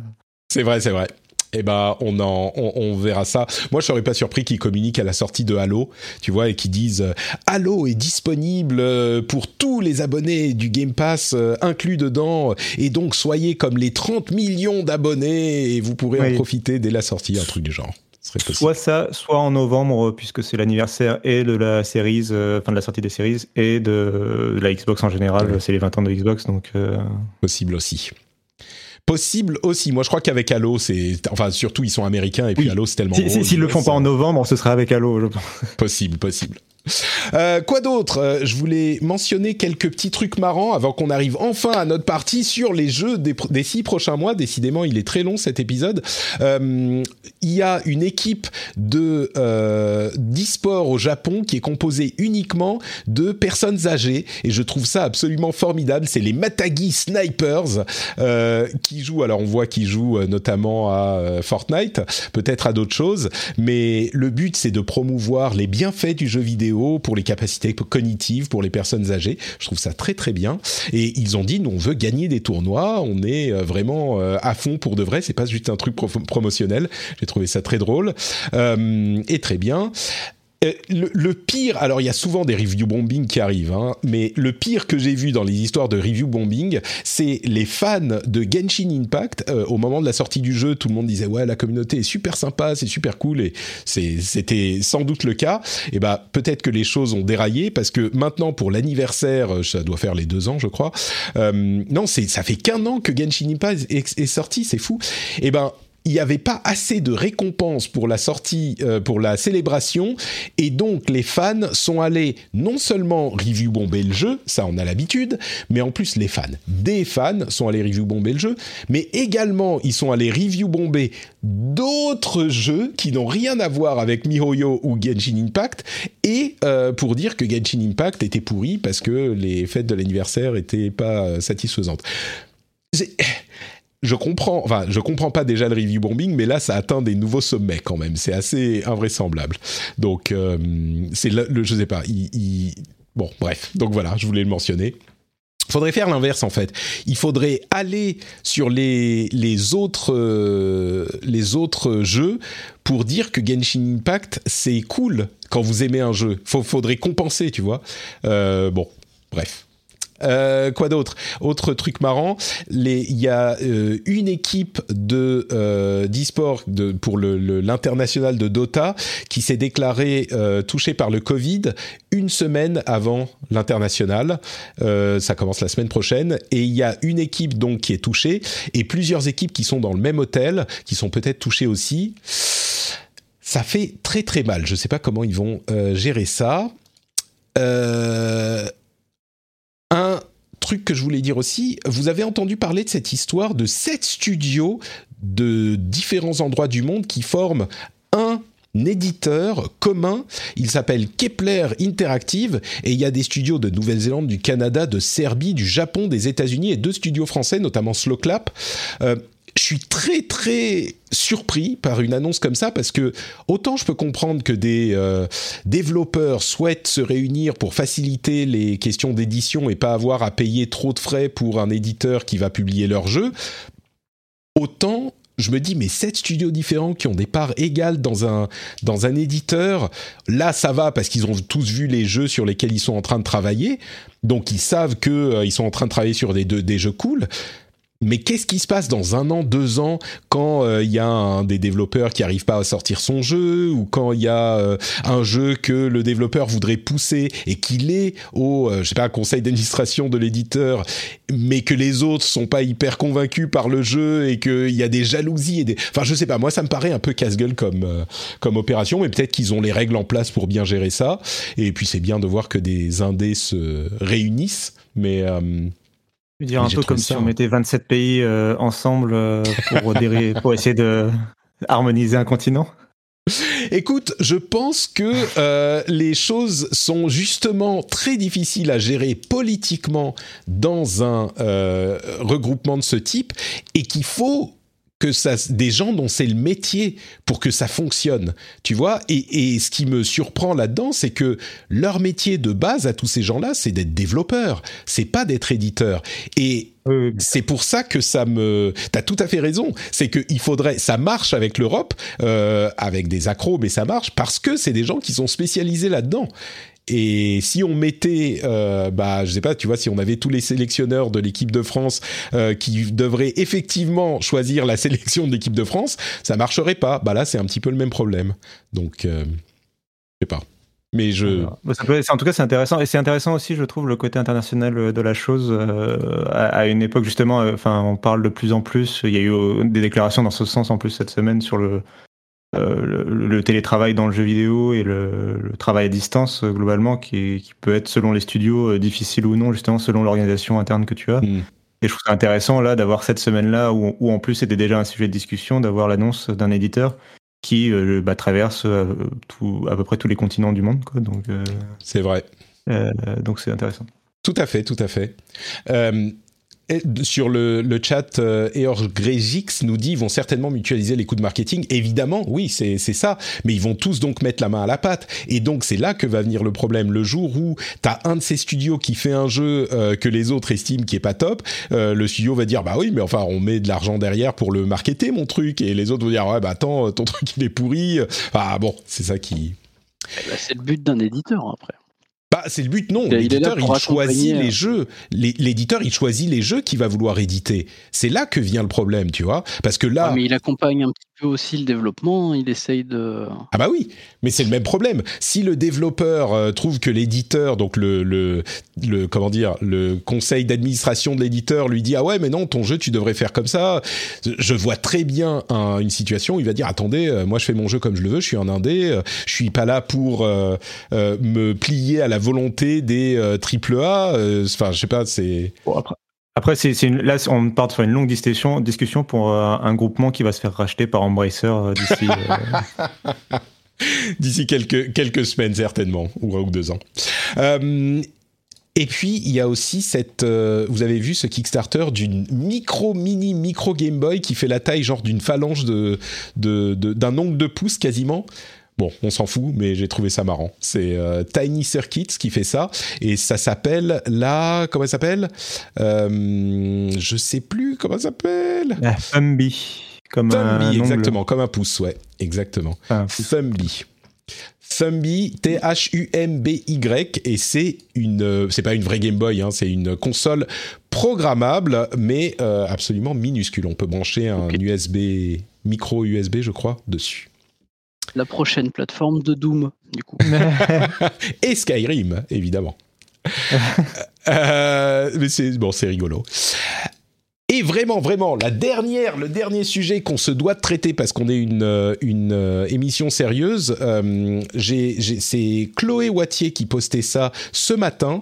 gros, gros événement en Chine, et la Chine, ça touche absolument toute l'industrie du jeu vidéo. le Parti communiste chinois aurait changé les règles de gestion des jeux vidéo. On passe d'une catégorie divertissement à une catégorie art et ça veut dire que le, les jeux doivent euh, promouvoir des valeurs euh, adaptées, des bonnes valeurs euh, avec bah, leurs jeux. Dans, sur le, dans le pays, en Chine.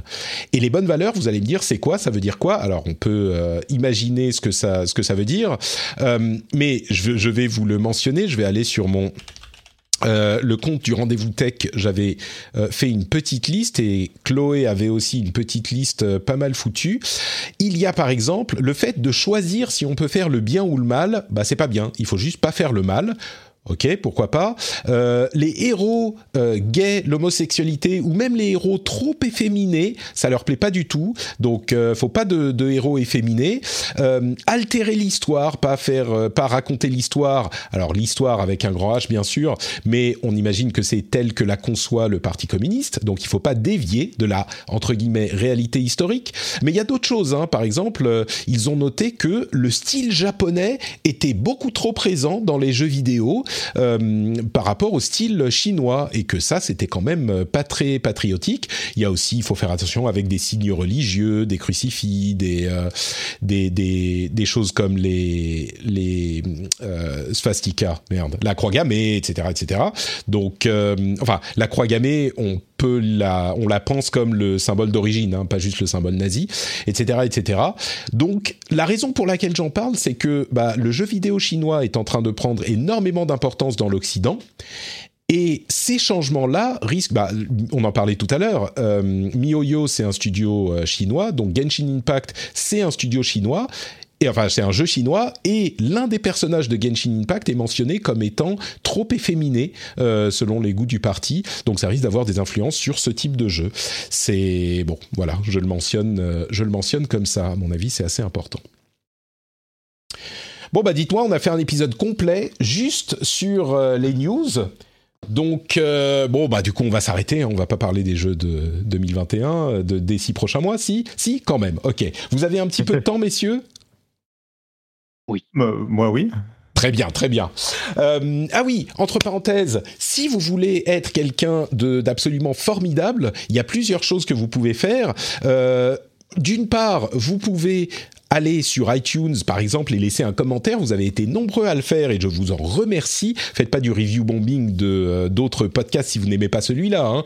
Euh, si vous l'aimez, allez mettre des commentaires sur celui-ci et vous pouvez aussi, comme des personnes que je ne citerai pas, qui font peut-être euh, une participation à cet épisode aujourd'hui, soutenir le rendez-vous jeu sur Patreon, patreon.com/slash rdvjeux et ça garantit absolument indéniablement que vous êtes une personne formidable. Regardez, j'ai une preuve qui est inaltérable, c'est que euh, bah, Thomas et Cassim sont des personnes formidables et ils soutiennent le rendez-vous jeu. Ergo, tous ceux qui soutiennent le rendez-vous jeu sont des gens formidables. C'est absolument euh, prouvé scientifiquement.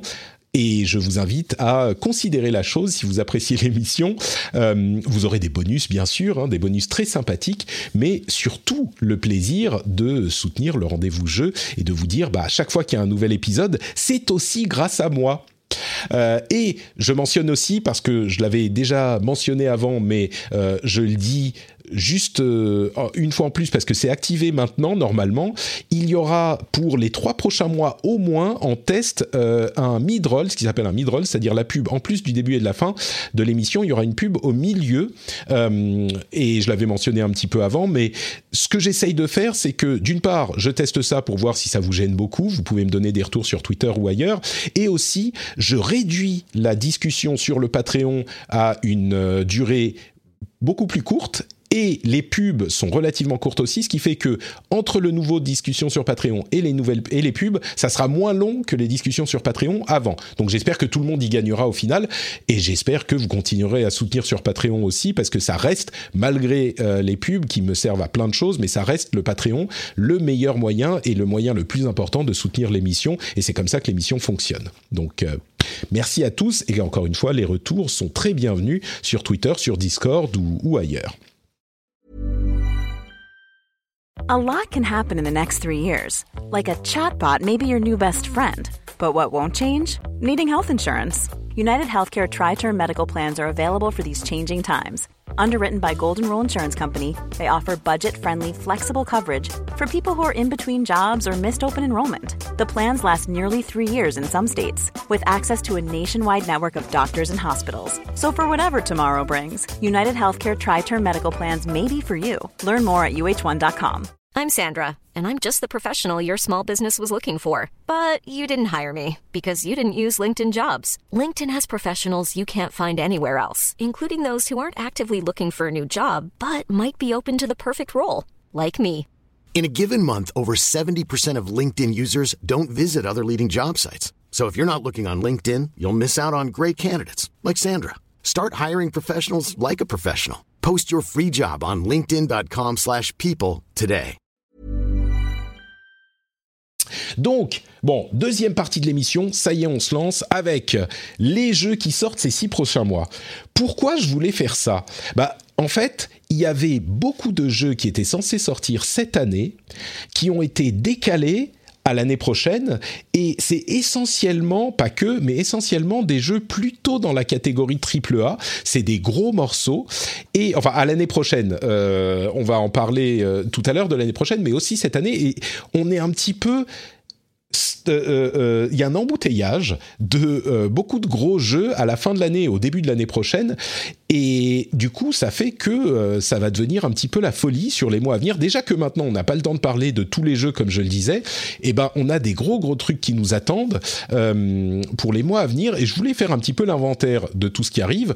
On va commencer par octobre, qui est bien chargé. On a novembre et décembre ensuite, et puis janvier, février et mars pour la dernière partie. Ce que je vous propose, c'est que je vais parler des jeux, enfin je vais mentionner les jeux que j'ai retenus dans cette catégorie pour octobre d'abord, et puis vous me dites lesquels vous attendez le plus. On peut en discuter un petit peu, et ensuite vous pouvez, enfin, vous pouvez aussi me dire s'il y en a que j'ai oublié. Je suis sûr que certains ne sont pas dans la liste, alors que c'est vos jeux les plus attendus. On en a déjà parlé sur le Discord, et on m'a tapé sur les doigts en me disant mais celui-là, il faut absolument en parler. Donc peut-être qu'on le fera.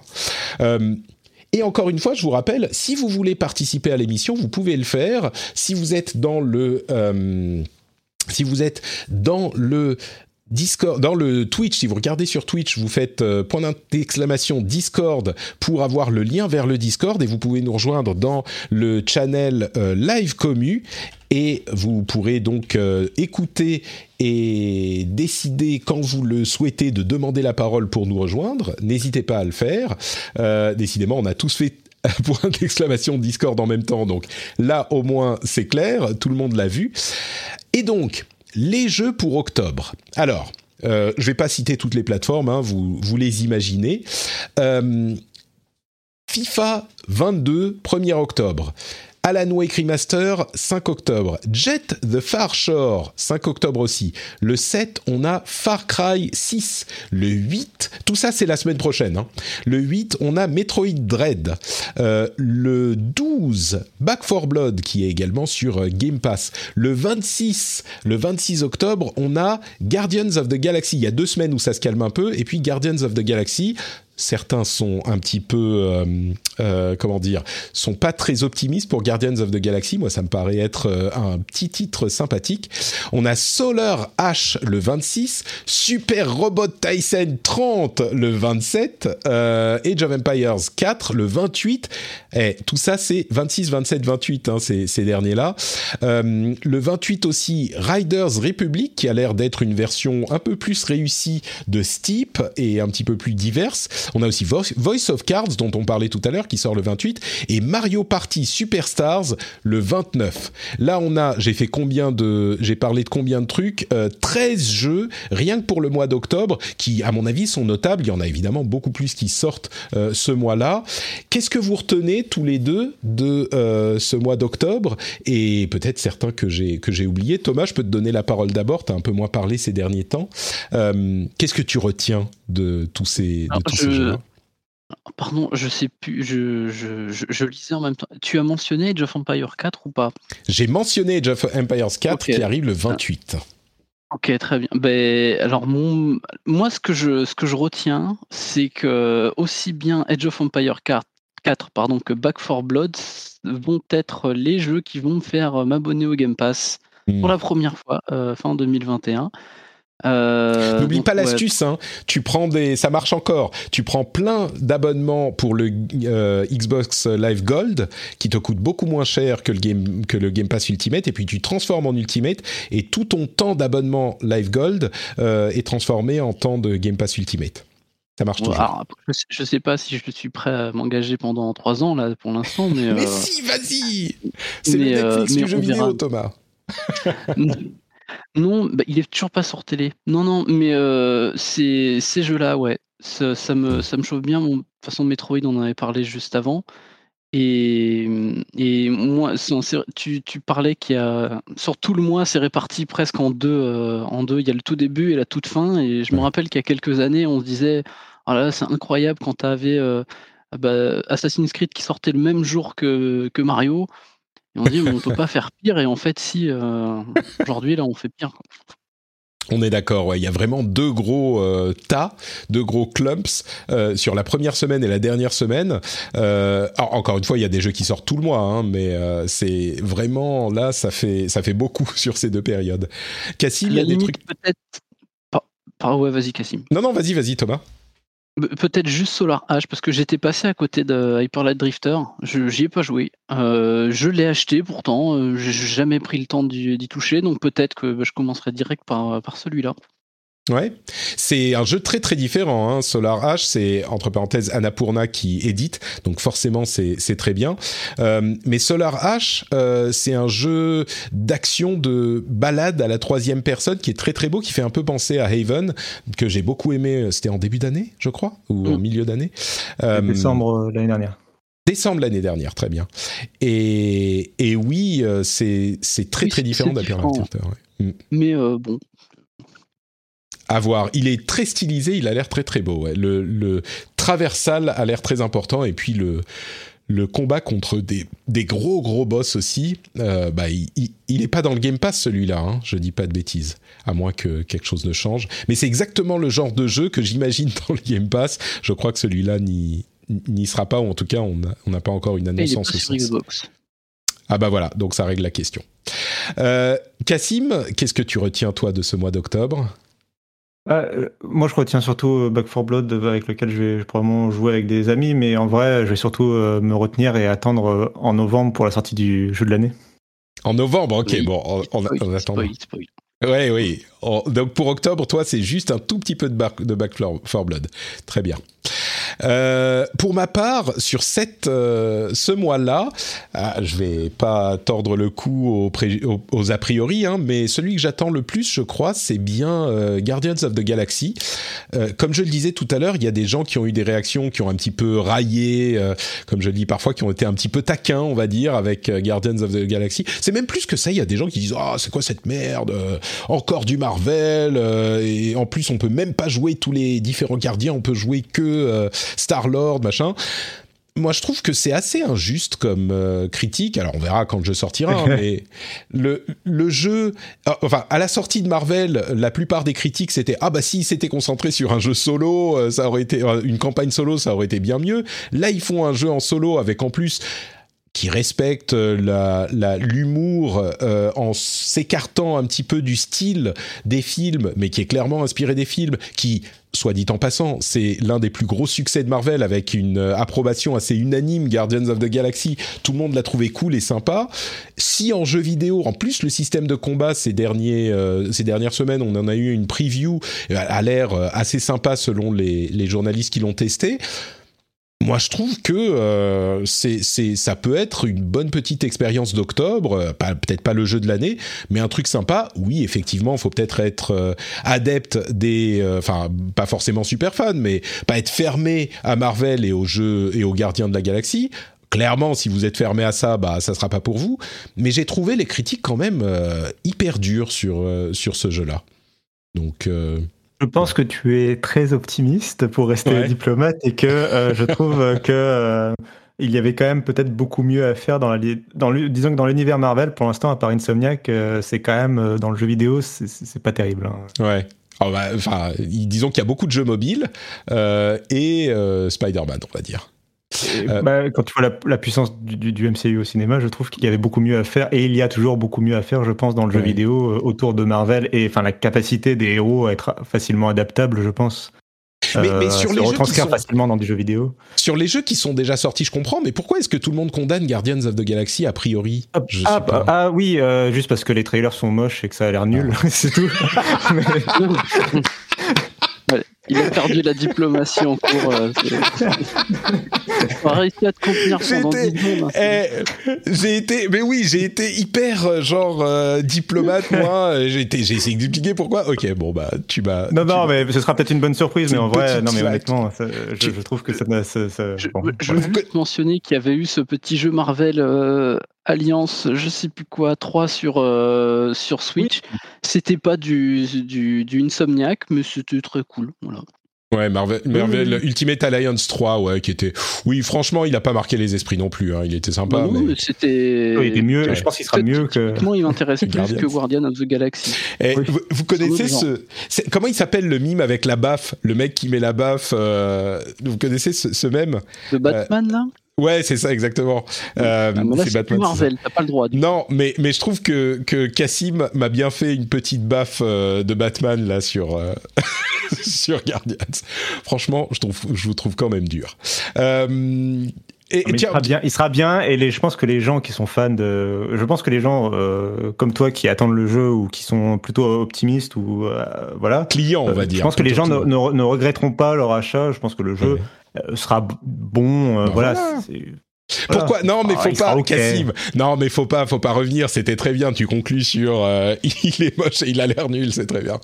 Bon, parlons de novembre et décembre. Euh, on a Call of Duty Vanguard le 5 euh, novembre. Il y a qu'un seul jeu en décembre. Hein. Généralement, les jeux sortent pas en décembre. Donc novembre, Call of Duty Vanguard le 5, Forza Horizon le 9, Jurassic World Evolution le 9 aussi, Shin Megami Tensei 5 le 12, The Wild at Heart le 16. Euh, quoi d'autre? Battlefield 2042 le 19 novembre. Farming Simulator 22 euh, je me perds dans mes scènes. Le 22, le 22 novembre, et Final Fantasy 14 Endwalker le 23 novembre. On mentionne aussi Halo Infinite dont on parlait tout à l'heure qui sort le 8 décembre. Euh, c'est notable Halo Infinite parce qu'il rate le euh, Black Friday et Thanksgiving qui est généralement la période fin novembre où euh, ça les, les, gros gros jeux que les jeux ne veulent pas rater parce que c'est le moment où les Américains rentrent chez eux en famille et passent du temps soit à regarder le foot, soit à regarder le, à faire des jeux vidéo. Donc ouais, parmi tout ça, évidemment, je suis sûr que vous êtes très client de Call of Duty Vanguard. Vous n'attendez que ça le 5 novembre. Peut-être pas. Je peux? Vas-y, on peut parler du jeu de l'année ou... De euh, l'extension de l'année. Bien sûr, ben oui, mais qui vaudra euh, jeu de l'année évidemment. Mhm. Euh, Final Fantasy XIV and Walker. Non, je vais pas refaire 20 minutes de, non plus sur Final Fantasy XIV, mais oui, j'attends énormément. Enfin, je l'attendais toute l'année. j'attends depuis je sais pas combien de temps. Euh, je l'attends énormément et, euh, et j'ai hâte, euh, j'ai hâte de pouvoir mettre les mains dessus. J'espère ne pas être déçu parce que euh, ils ont mis la barre très haute avec Shadowbringers. Je pense que malheureusement il va y avoir des problèmes à la sortie parce qu'ils n'ont pas réussi à augmenter la capacité des serveurs et qu'il y a 20 millions de, il y a plein de gens qui veulent jouer au jeu en ce moment. Euh, et mais je suis content d'avoir vu plein de monde se mettre à Final Fantasy XIV malgré tout ces derniers mois et du coup euh, bah, ça va être cool aussi de découvrir un peu. Euh, euh, tu sais, toi-même, tu sais que quand il y a une extension qui sort, il y a le moment un peu où tout le monde découvre en même temps quelque chose et en discute après, profite de la musique, etc. Donc, donc ça va être très cool. voilà. Je, j'en profite pour faire mon, mon erratum du, sur l'épisode euh, précédent. Euh, effectivement, Endwalker n'est pas encore sorti. Hein. Euh, c'est bien le 23 novembre, contrairement à ce que je disais à l'épisode précédent. Et Wipeout, Wipeout Rush, c'est un jeu qui a des éléments de jeu de cartes et c'est pas que un jeu de course ou c'est pas vraiment un jeu de course. C'était pas très clair dans le trailer à ma décharge, mais effectivement, j'avais dit que c'était un Wipeout classique. En fait, c'est pas le cas. C'est des cartes. Euh, mais oui, Endwalker. Alors on le rappelle, hein, c'est très notable parce que c'est la fin d'un arc narratif qui est en cours depuis des années sur Final Fantasy XIV. Au-delà du fait que bah, Final Fantasy avec RM Reborn a, complètement, s'est complètement réinventé et a gagné des fans petit à petit au cours des années et particulièrement bah, l'année cet été avec les scandales autour de Blizzard et notamment de World of Warcraft. Euh, et, du coup, oui, il y a eu un afflux de personnages qui sont venus découvrir le jeu, mais au-delà de ça, c'est une extension qui est euh, hyper importante parce que narrativement, il a fait très fort le jeu sur ses dernières extensions. Et là, c'est c'est la fin d'un truc, et donc on va repartir sur un truc complètement différent au, au, bout de cette extension, n'est-ce pas? Si ouais, et, euh, oui, et un dernier mot d'ailleurs pour euh, un peu marquer l'importance, parce que je pense qu'on s'en rend pas bien compte quand, quand on joue pas à FF14, qu'on voit ça un peu de loin. Il euh, euh, y a la chaîne NHK au Japon qui fait un sondage tous les ans autour de Final Fantasy pour savoir un peu. C'est très populaire au Japon de, faire des sondages sur la popularité justement des personnages, euh, des scénarios, etc. Ils font ça sur, tous les mangas, etc. Euh, donc tu as toujours un classement, voilà. Et euh, donc le, un des personnages principaux de Shadowbringers, qui était donc la dernière extension sortie en date de Final Fantasy XIV, euh, un des personnages principaux de cette extension est plus populaire euh, que euh, Sephiroth, donc personnage oh. emblématique de Final Fantasy VII. Donc non, mais ça, ça alors que c'est un jeu qui est quand même ultra récent, ça en dit long sur l'importance qu'a pris le jeu, voilà, parmi les fans. Bon après, c'est Enfin voilà, c'est quand même pas un personnage qui, à mon avis, qui est facile à détrôner euh, tant les gens sont fans de FF7. Je suis pas forcément très. Non, fan, non, mais, t'as raison, as raison. Euh, mais c'est un personnage qui revient régulièrement et qui, est symbole, qui symbolise beaucoup le jeu avec Cloud. C'est euh, qui, la série, qui, qui le personnage de Final Fantasy XIV du coup qu'on meurt moins idiot? Euh, c'est Emmet Selk qui est un, un, qui, qui, est un, l'antagoniste de l'extension en fait. D'accord. Emmet Selk, très bien. Voilà. Et, euh, et du coup, bref, euh, donc tout ça pour dire que le jeu a quand même euh, gagné en popularité beaucoup avec son, sa dernière extension, quoi. Très bien. Très bien, donc ça, ça sera le 23 novembre. Euh, on continue avec euh, bah, Thomas. Qu'est-ce que tu retiens de, ce mois de novembre euh, qui arrive? Et décembre aussi, hein, avec Halo quand même.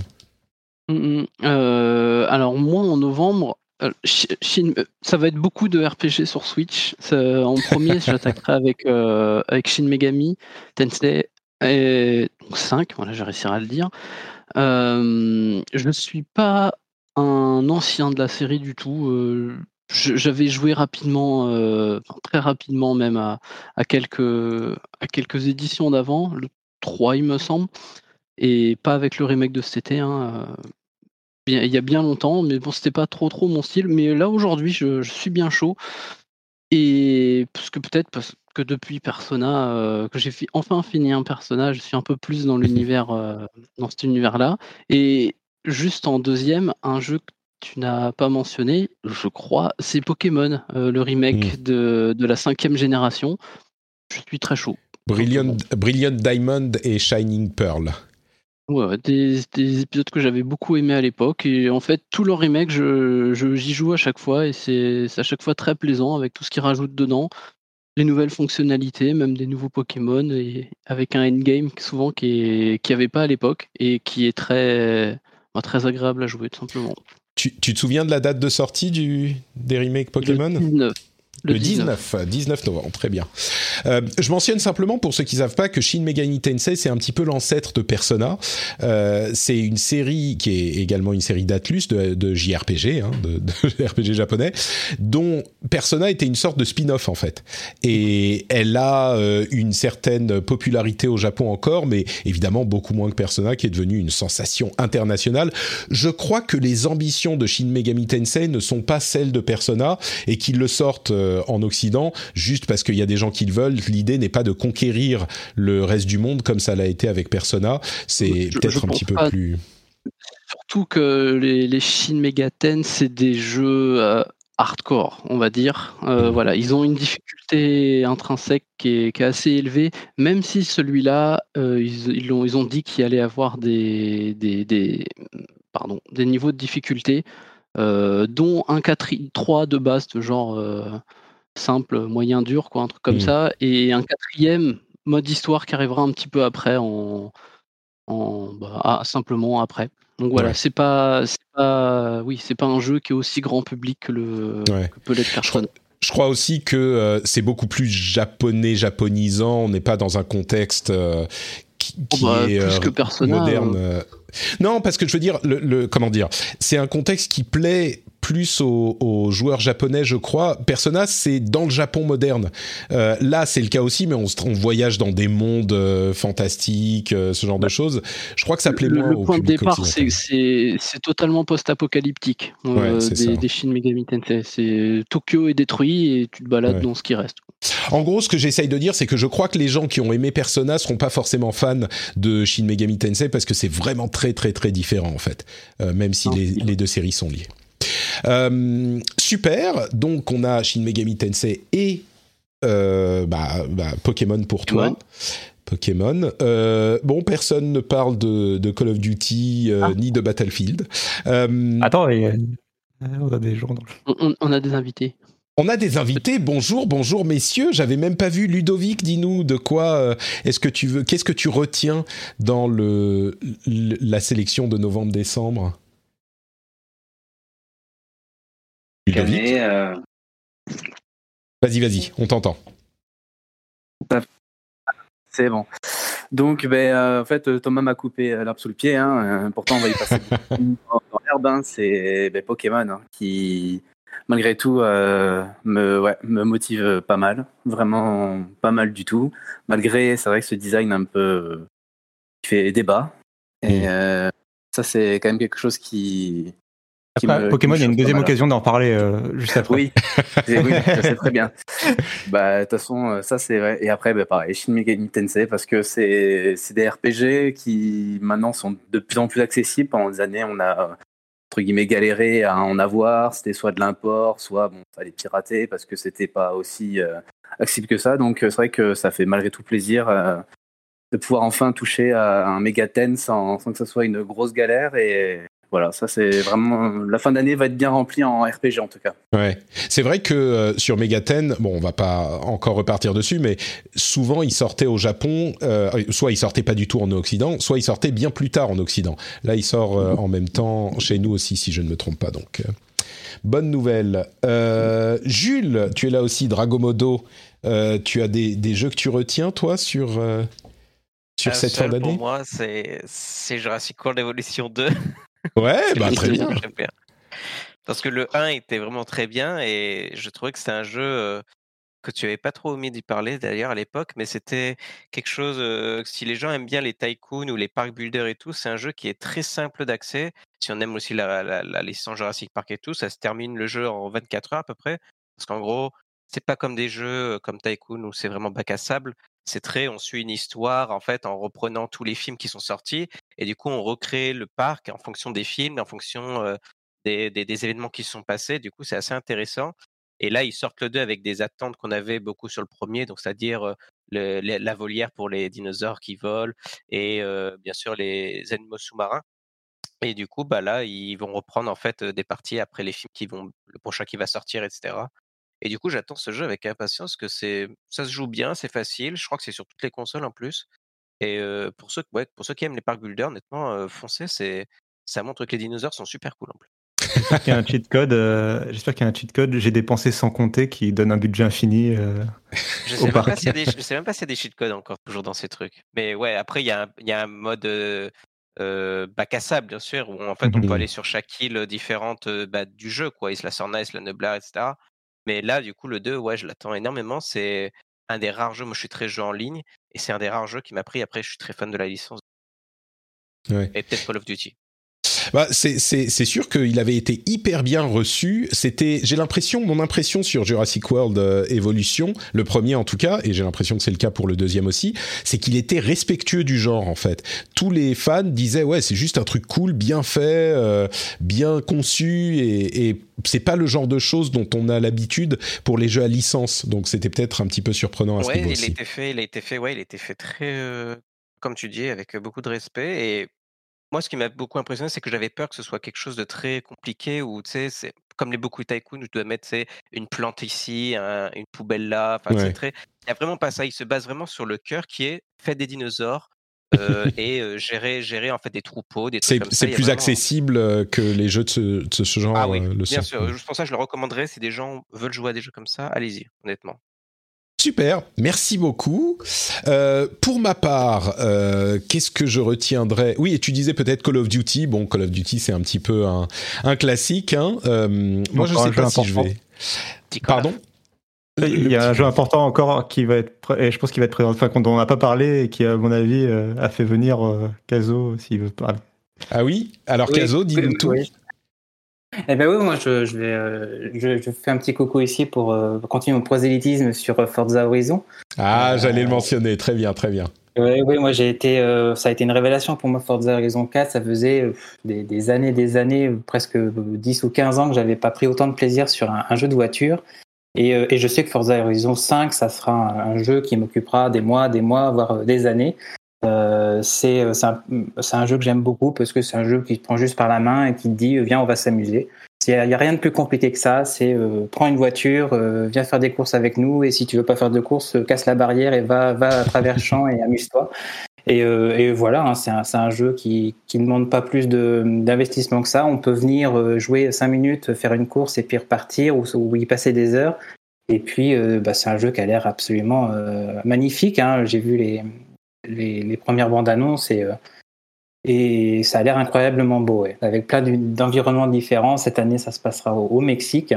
Et, euh, on voit, ça peut aller de la plage au volcan à, des grandes campagnes et du désert. Euh, ça, a l'air chouette, ouais. Ouais. J'ai une, une, crainte sur Forza 5, c'est le fait, enfin Forza Horizon 5, c'est le fait que ça a l'air quand même, de ce qu'on en a vu, ça a l'air d'être Forza 4 en plus beau? Alors, euh, c'est sans vouloir repartir sur toute la question de euh, est-ce que les suites doivent être différentes, tout ça qui est une, un débat compliqué. Euh, là vraiment de ce que on a l'air d'être pile sur le même truc. Alors c'est les nouvelles consoles et surtout c'est inclus dans le Game Pass. Donc si vous êtes abonné au Game Pass, bah, vous y avez déjà accès, donc ça c'est cool. Mais mais ça me, je peux pas m'empêcher en fait en voyant les images de me dire bah ça a l'air d'être vraiment très similaire quoi. Et ils réinventent pas la formule, c'est pas ce qu'on leur demande, mais je peux pas m'empêcher de le penser quand même. Et c'est même pas ce qu'ils vendent d'ailleurs. Euh. Complètement. Oui, je pense que bah, sur, Forza Horizon 4, ils avaient, ils avaient, apporté une petite formule intéressante qui était la, notion de saisonnalité. Euh, d'une semaine à l'autre, on pouvait avoir euh, des environnements différents. On avait la même carte, mais qui changeait en fonction de la saison. On avait de la neige à certains moments, d'autres moments c'était des temps, des, des, routes plus sèches. Là, ça ils n'ont pas l'air d'avoir repris ce système-là. C'est vraiment sur la différence des environnements, sur la taille de la carte, avec des zones désertiques, d'autres zones plus montagneuses, etc. Euh, c'est effectivement, à mon avis, ça va pas révolutionner le, genre, mais, euh, mais le fait de, de, varier le, de zones du monde et puis de, de sûrement dans les, dans les modes de jeu, d'avoir des nouvelles choses qui pourront être intéressantes. Et puis, ce qui est intéressant avec euh, Forza Horizon, c'est que il y a le jeu de départ et puis il y aura tout ce que les développeurs vont apporter avec la vie du jeu. C'est des, c'est vraiment un jeu qui, qui se joue sur des années parce que il y a des mises à jour régulières toutes les semaines, il y a des nouvelles choses et puis souvent des nouveaux modes de jeu qui, qui, viennent par-ci par-là. Hmm.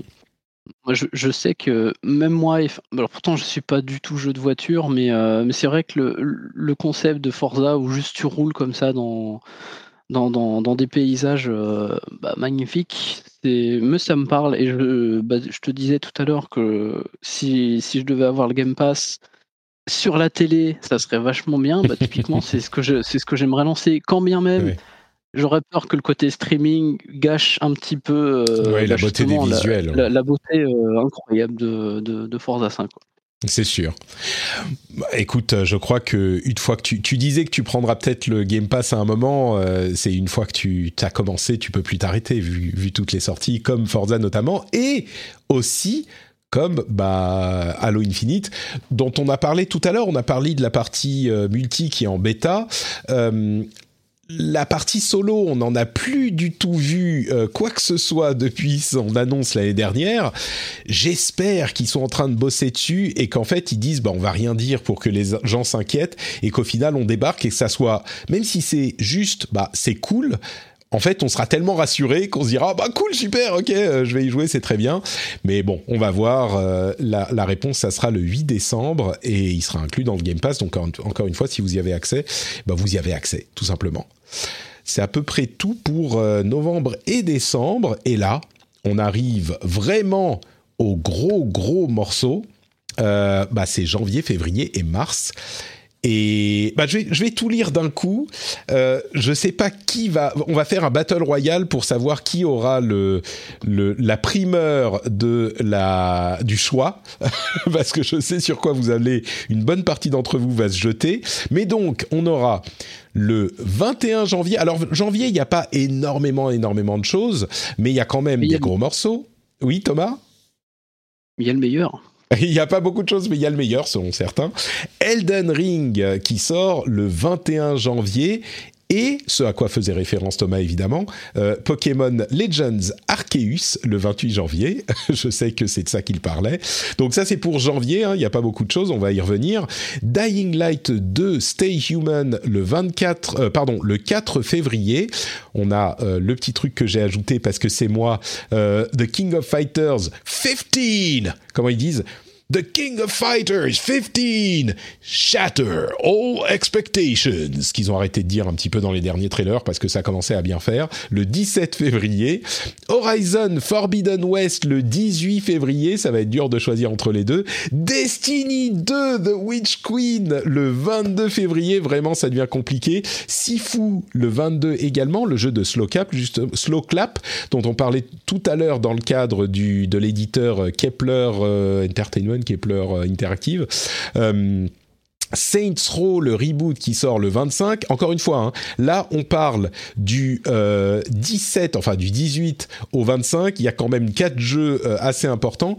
Pathfinder Wrath of the Righteous qui sort sur PlayStation 4 et Xbox One le 1er mars. on l'évoquait tout à l'heure aussi. Alors j'ai pas compris, ça veut dire qu'il est sorti sur PC et qu'il arrive sur les autres consoles en mars? C'est peut-être ça. Ouais, on a Gran Turismo 7 le 4 mars, Triangle Strategy le 4 mars aussi, et Tiny Tina's Wonderlands le 25 mars, le spin-off de Borderlands, qui a l'air euh, intrigant également. J'ai pas mis là-dedans euh, Marvel's Midnight Suns parce que je crois qu'on n'a pas une date précise, ou peut-être qu'on en a une et que j'aurais dû le mettre, euh, qui sort également en mars et qui est notable, je crois aussi. évidemment, on le n'a pas besoin de le dire, mais tous ces jeux pourraient être décalés. Hein. J'imagine même que euh, une partie d'entre eux sera décalée quoi qu'il arrive et sera retardée. Mais il faut avouer que, comme je le dis sur ma liste de jeux, euh, ce début d'année et entre janvier, février et peut-être un petit peu mars aussi, c'est le feu. Euh, c'est assez incroyable et ça continue a priori sur le reste de l'année. Alors, qui veut se lancer pour dire la chose qu'il retient, j'allais dire que il ou elle, mais malheureusement euh, on n'est que des ils, euh, qu'il retient sur ces trois mois-là. Vous savez quoi, je peux pas euh, résister. Je sais ce dont il veut parler, donc je vais lui donner ce plaisir. Thomas, qu'est-ce que tu retiens de ces, mois-là? Souvenons-nous que tu parles, je crois, au nom d'une bonne partie de la communauté du Discord euh, de, mes podcasts, de la communauté au sens large et peut-être même de la communauté du jeu vidéo dans son ensemble. Qu'est-ce que tu retiens de ces trois mois? Ah, Évidemment, les, les 113 jours, 112 euh, jours, 9 h 58 minutes qui nous séparent d'Elden Ring. Alors... non, bien sûr, ouais, c'est le, gros titre de, de début d'année pour moi. Je ne sais pas si on est tant, tant que ça, parce que ça parle beaucoup. C'est une communauté qui parle beaucoup, mais mmh. est-ce qu'on est si nombreux que ça? Je ne suis pas sûr. Tu vois, il y a, on n'a pas mentionné euh, Battlefield et Call of Duty juste avant. on est passé dessus rapidement. Euh, c'est sûr que c'est mmh. des jeux qui vont plus se vendre. Mais oui, ouais, bah voilà, Elden Ring, le, monde ouvert de, en Dark Souls le Dark Souls en monde ouvert plutôt. Et bah, que dire, j'ai une pleine confiance dans le studio. Euh, je, suis sûr que ça sera génial, en vrai. Et je, suis impatient. J'ai déjà posé. Euh, au moins le jour de la sortie, euh, ne, ne me posez pas de rendez-vous, c'est trop tard. c'est et en, plus a priori il a déjà été décalé je crois ou alors c'était toujours prévu pour janvier non non non, il, avait été présenté puis plus rien et Jeff ils sont arrivés avec une euh, date ouais arrivé avec la date, ouais. Ouais, il a, il a mic droppé avec la date euh, il y a quelques mois de ça. Euh, a priori, je, il, sortira, hein, on, on, pense, on imagine qu'il sortira bien à cette date-là. Euh, je, dois avouer que moi, euh, comme j'en parle souvent dans l'émission, je suis pas euh, très fan des Dark Souls et je pense que là encore on est plusieurs dans cette catégorie parmi les joueurs. Euh, Pardon? Non, pardon, je, je confirmais, c'est très clivant en général. Tu les adores ou, ou tu les aimes pas. Et voilà. Euh, moi, je suis un peu. Euh, j'attends en fait Elden Ring aussi, comme j'attends tous les jeux de From Software, parce que euh, il s'est passé plusieurs choses. D'abord, j'ai toujours, j'ai testé plusieurs jeux de From Software.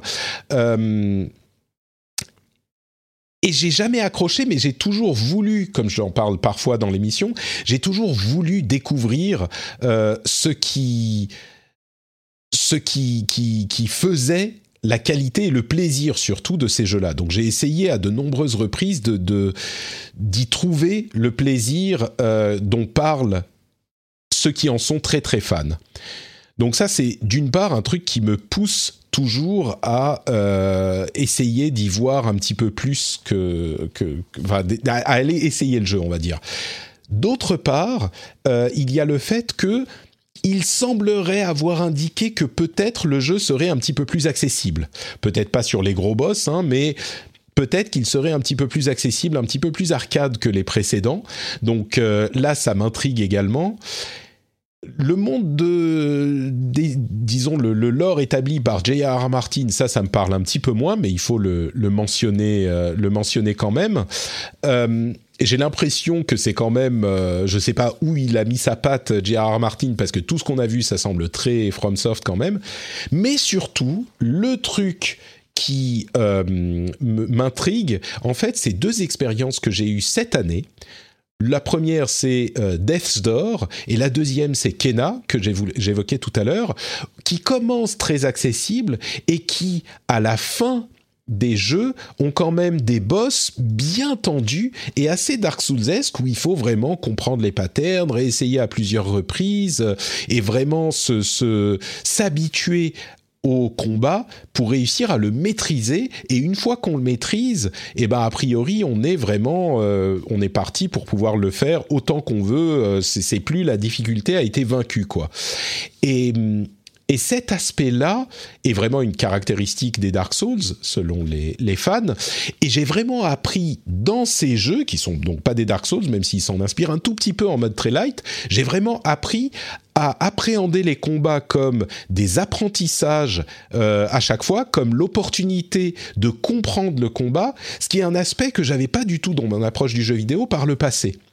Euh, donc, je suis curieux de voir si ça se concrétisera sur euh, ce jeu-là également, sur Elden Ring également, ou si je resterai euh, rebuté par la difficulté des, jeux FromSoft comme je l'ai été par le passé, même si j'ai réussi à vaincre des, euh, des, des, boss, enfin les premiers boss sur ces jeux parfois. Donc, euh, donc voilà pour, pour Elden Ring de mon côté. On, peut passer un petit peu de temps sur Elden Ring, même si on a déjà fait très long pour l'épisode. Euh, si d'autres ont des choses à dire, je ne vais pas vous, vous gâcher ce, plaisir, vous bouder ce plaisir. N'hésitez pas à, prendre la parole. Hein. Elden Ring, il y a beaucoup de gens qui qui, qui l'attendent.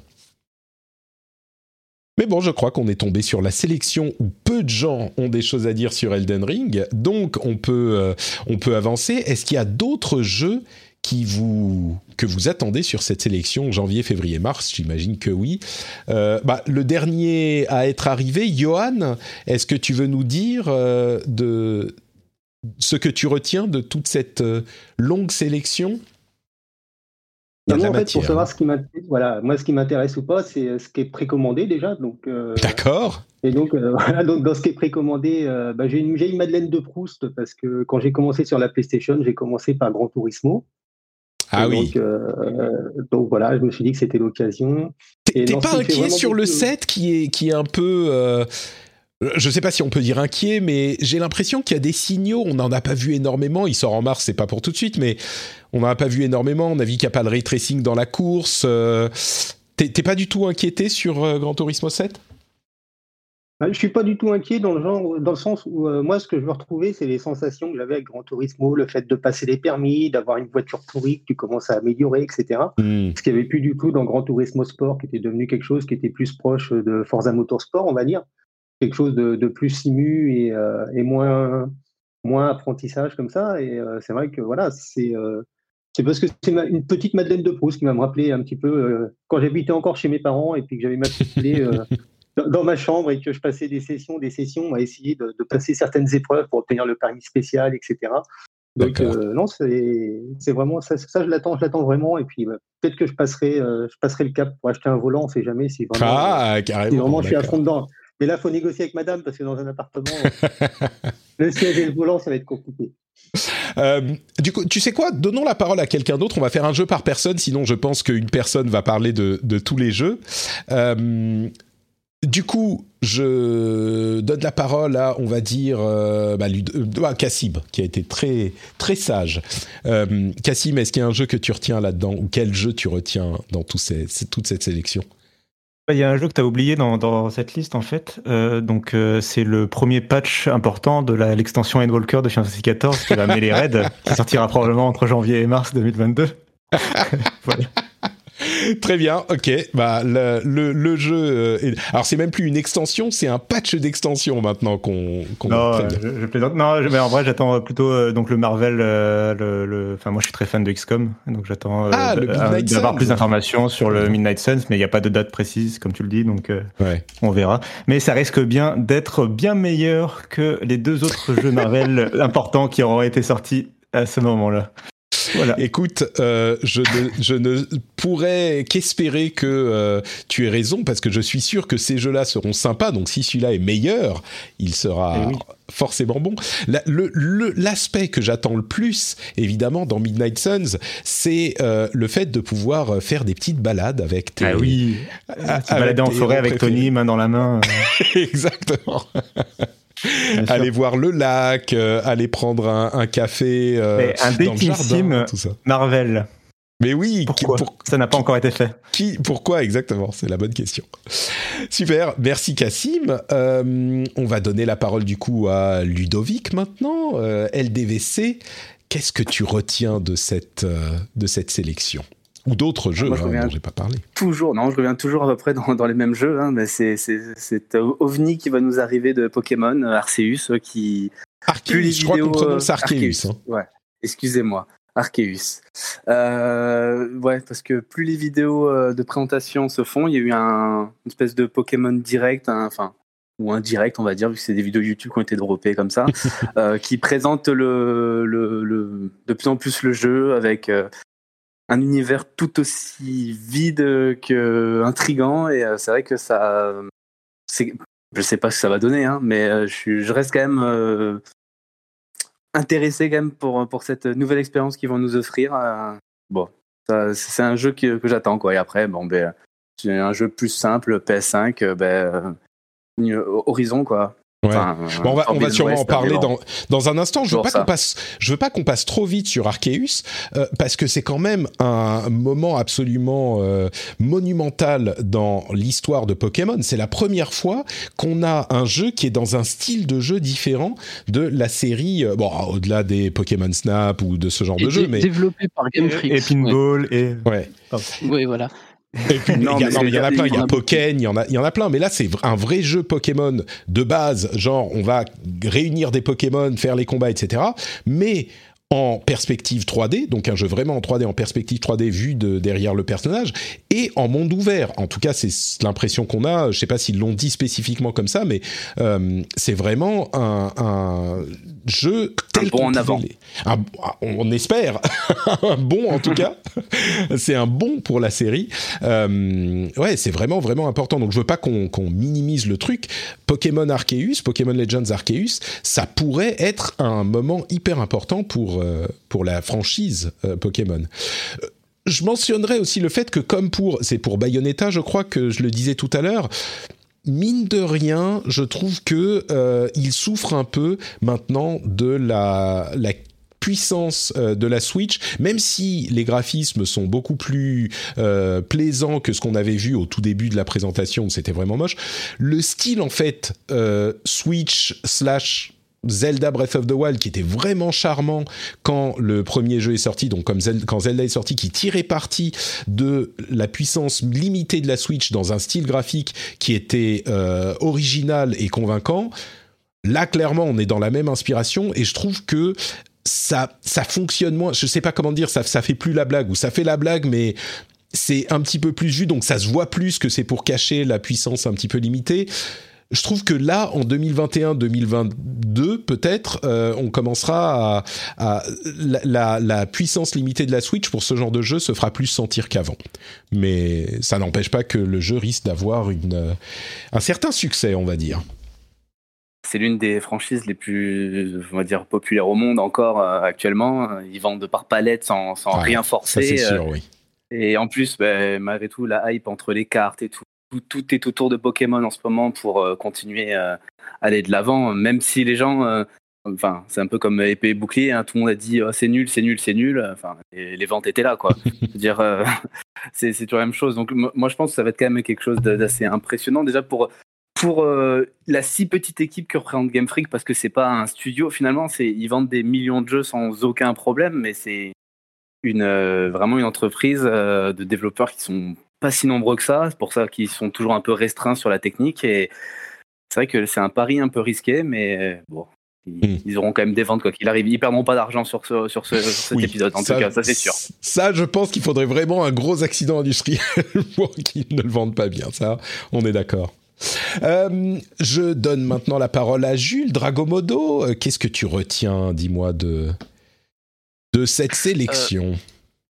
bah, Dans la sélection, il y avait un jeu que, que tu as oublié de mettre, c'est ils ressortent en mars GTA 5 sur PS5 avec D'accord. machin. Et on, on l'a pas vu, hein.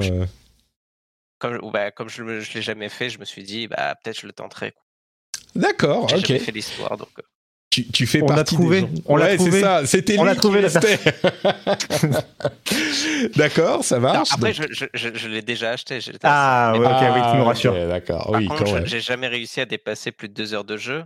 Et du coup, je me suis dit, ce sera peut-être l'occasion si j'ai une PS5 mmh. d'ici là. Euh, voilà. De le relancer, ouais, pourquoi pas, effectivement. Moi, j'avais fait, je sais plus, 15 heures, je crois, 10 heures, quelque chose comme ça. Euh, mais bon, c'est vrai qu'il sort aussi. Caso. Qui... Oui, pardon, Cassim? Non, non, bah c'est toi qui en fera passer le jeu dans le top des ventes, euh, comme il sera probablement, très, probablement dans le top des ventes. Bah, non, mais c'est ça, le truc, c'est que tout le monde va le racheter. Enfin, tout le monde. Il y a plein de gens qui vont le racheter parce qu'ils jouent à GTA oui. Online. Et donc, euh, ils vont jouer à GTA Online euh, en plus beau, quoi. Bon. Et il n'y avait pas euh, Lego Star Wars qui sortait aussi en début d'année? Ah, c'est possible. Le Skywalker. euh, Saga, oui. Ça aussi, je l'attends énormément. D'accord.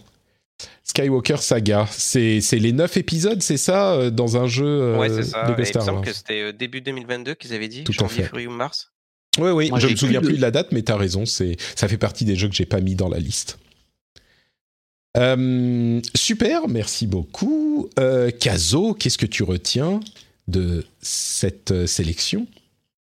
Euh, alors moi, à titre personnel, pas grand-chose. hein. Moi, je suis pas forcément un gros consommateur de jeux vidéo, donc je me concentre que sur quelques titres. Et forcément, comme je l'ai dit tout à l'heure, il y aura Forza Horizon qui va m'occuper des mois et des mois. Donc euh, tout ce qui sera après Forza Horizon, de toute façon, euh, ne m'intéresse plus, ou m'intéressera en 2023, 2024, etc.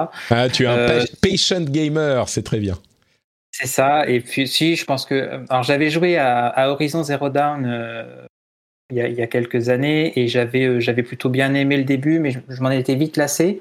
Je pense que ce qui va être intéressant, c'est de voir euh, les qualités graphiques du jeu et puis de voir les évolutions qu'ils ont fait. Je suis pas forcément certain d'y jouer, mais je serais assez curieux de, bah, de, voir les autres y jouer euh, via sur, Twitch ou, ou, ou via d'autres personnes qui y jouent.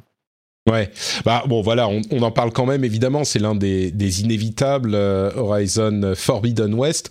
C'est bah là encore l'un des plus gros titres euh, et surtout notable parce que c'est le jeu Sony euh, first party qui comment dire qui qui, qui sortira depuis. C'était quoi le précédent? On va dire pour les gros morceaux, moi j'irais jusqu'à dire, je sais qu'il y a des gens qui vont me me, me, dire que je suis quand même euh, sévère avec certains des jeux qui sont euh, qui sont déjà sortis comme Ratchet Clank, mais pour moi c'est le plus gros jeu depuis euh, depuis Spider-Man, Miles Morales.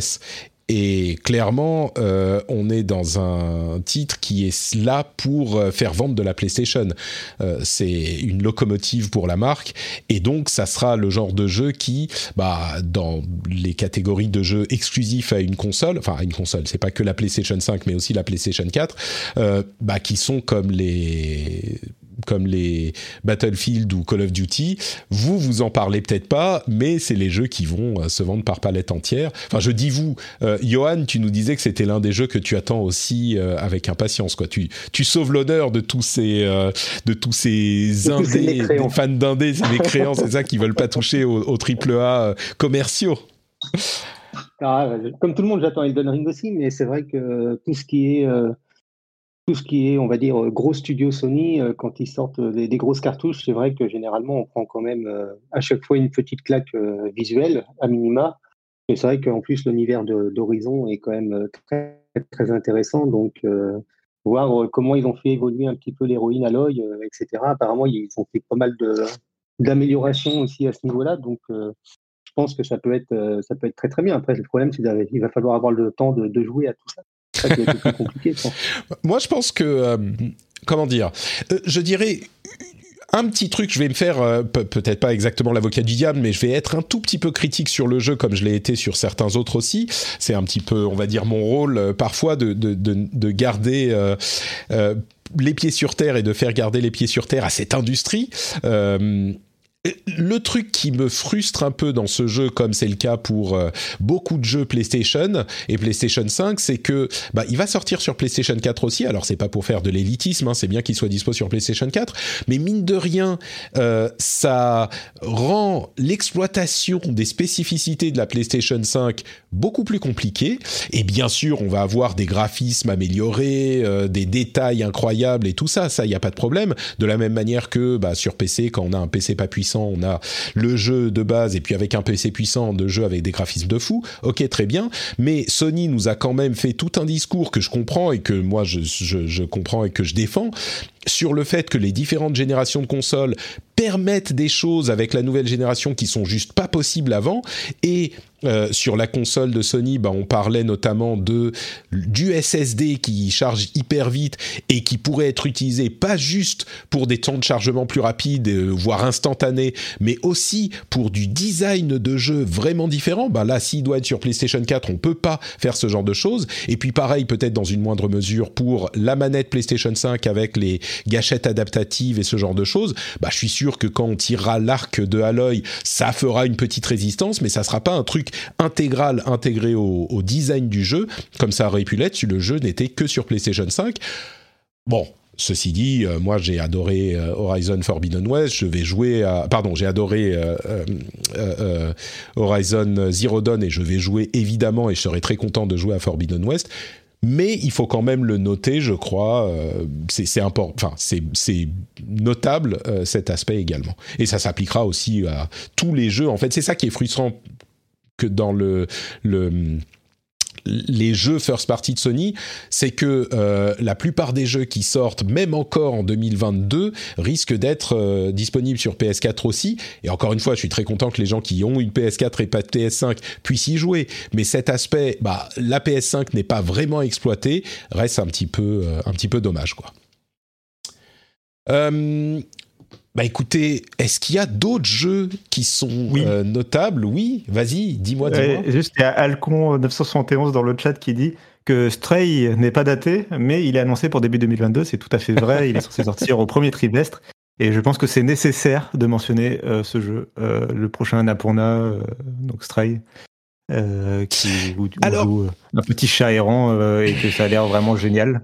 Donc voilà je peux faire mon, mon, mon rabat-joie un petit ah, peu. Bah, tu auras du mal à, à, nous faire retrouver les, les pieds sur terre puisqu'on joue un chat, donc euh, ça ne sert à rien. Mais c'est ça, c'est ça le problème de Stray en fait. C'est un jeu, alors, au-delà du fait qu'il est... Euh, publié par Annapurna, pour le coup, c'est pour moi une euh, presque une garantie de qualité on, en sait, on ne connaît rien du tout de ce jeu, quoi. C'est un jeu. Bah, si, un chat. si, si, il y a eu un, oui, déjà, il y a eu un chat, puis il y a eu une démonstration de gameplay qui avait l'air très très sympa. Donc, c'est euh, de l'exploration.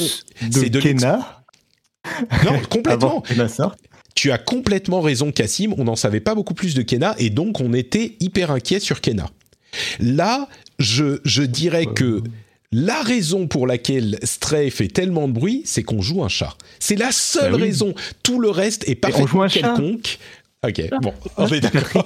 non mais non mais en, vrai, je, je, je, comprends, mais, euh, mais c'est vrai que parfois il T'as juste un petit aspect jeu vidéo qui est, qui est tout bête, mais il y, a des fois, t'as pas besoin de plus. Tout, tout à l'heure, je parlais de Marvel euh, Ultimate Alliance 3.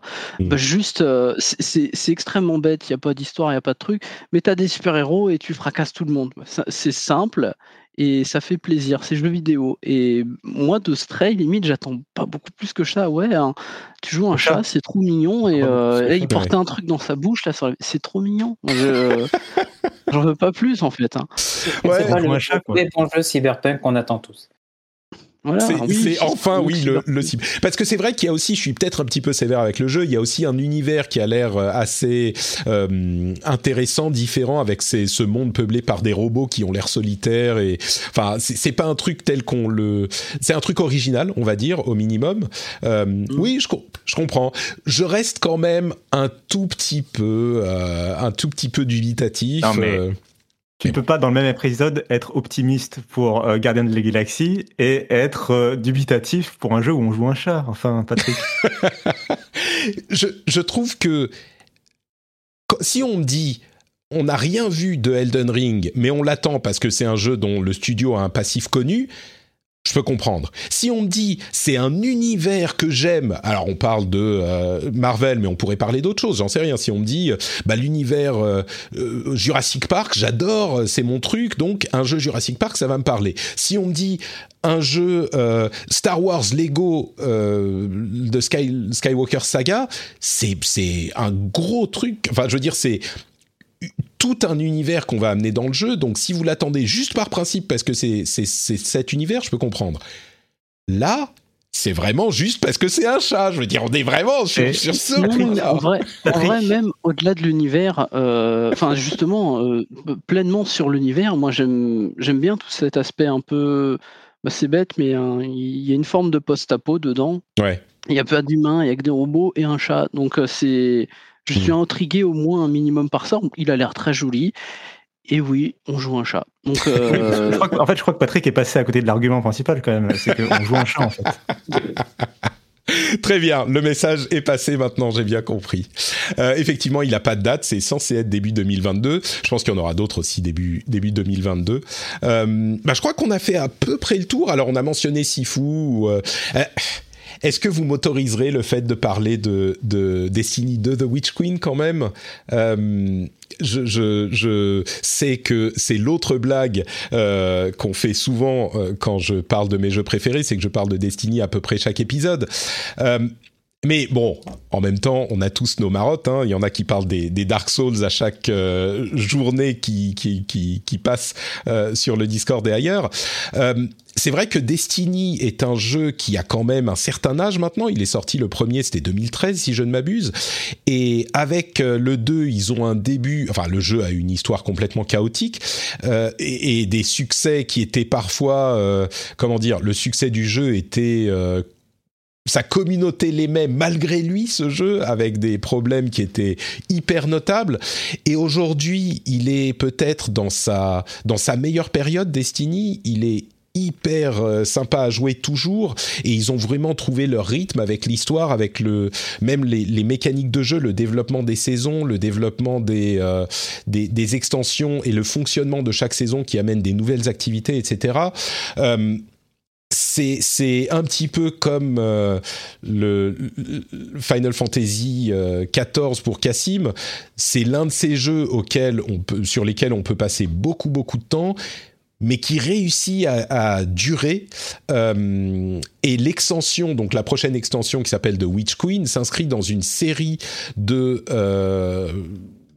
de, de l'histoire de Destiny qui a été pensée depuis le début. Alors, il y a beaucoup de gens qui en chantent les louanges. Moi, je dirais que c'est sympa, c'est pas non plus euh, complètement incroyable, mais le rythme en fait de Destiny est, est, vraiment bon et ils se sont trouvés, je trouve. Alors, il sera jamais le jeu le plus vendu de l'histoire, ça sera pas les ambitions peut-être qu'ils avaient au départ, mais ils se sont trouvés, ils ont une communauté active et la prochaine extension, bah ça sera peut-être pas le, le ça apportera pas des trucs complètement incroyables, mais ça reste un moment euh, notable dans la vie de ce jeu. Donc si vous êtes fan du truc, forcément ça va ça va vous parler quoi. Et, et, moi je tous les quelques mois je rejoue avec à Destiny avec beaucoup beaucoup de plaisir et j'aimerais avoir du temps pour y jouer plus vraiment. Euh, Alors si, je peux me permettre d'être un peu l'avocat du diable euh, sur ce sujet, je pense que le jeu peut être très intéressant et à mon avis ça va être une très bonne extension. Mais j'ai rien vu dans les trailers pour l'instant qui nous montre qu'on puisse jouer un chat dans Destiny 2. et donc euh, bon, ça sera un bon jeu probablement. Il faut avouer que c'est un point négatif quand même euh, à, mettre dans la colonne des moins sur sur ce jeu. C'est pas faux. Euh, je crois que c'est à peu près tout. Hein. Euh, alors après, on pourrait parler du reste de l'année ou des jeux qui n'ont pas encore de date, etc. Mais je crois qu'on arrive au bout et il y aura d'autres choses qui vont. Je crois que il y aura moins de surprises euh, que sur l'année 2021 parce que sur 2021 il y a eu tous les jeux indés comme je le dis parfois qui ont eu leur moment pour briller parce que les AAA étaient décalés. euh, là, ça va tabasser du triple A sur euh, euh, un peu la fin de l'année et l'année prochaine, et donc je pense qu'il y aura moins de place pour les pour les bonnes surprises. Donc bon, on verra ce que ça donne, mais clairement, le, les six prochains mois vont être intéressants pour les fans de jeux vidéo. Et, je, pense que même les six d'après, ils seront aussi, ils seront aussi très sympas. Il y il y a, quand même beaucoup de trucs qu'on sait encore et, et la tendance c'est d'annoncer tard aujourd'hui. Donc Ouais, ouais, bah, il y a plein de trucs que j'ai pas notés. Hein. Si on prend, je me suis servi du calendrier de euh, Game Informer, qui a un calendrier pour 2021 mhm. et 2022 pour euh, prendre les, les, notes de cette émission. Euh, c'est gameinformer.com/slash 2022. C'est très facile à, à trouver. Euh, et il y a donc la liste par mois de tous les jeux. Et puis il y a une grosse, grosse liste de jeux qui n'ont pas encore de date et elle est euh, hyper hyper longue. Donc euh, bon, euh, on pourrait les mentionner, mais peut-être qu'on fera un épisode en, en fin d'année ou début d'année pour parler des jeux de l'année prochaine. Et là, vous verrez qu'il y a encore des choses dont on n'a pas qu'on n'a pas évoquées dans cette longue liste. Bah merci à tous. C'était très sympa de vous avoir euh, participé. Finalement, les gens sont, sont sortis du bois avec, euh, avec cette deuxième partie. Merci beaucoup à tous d'avoir participé.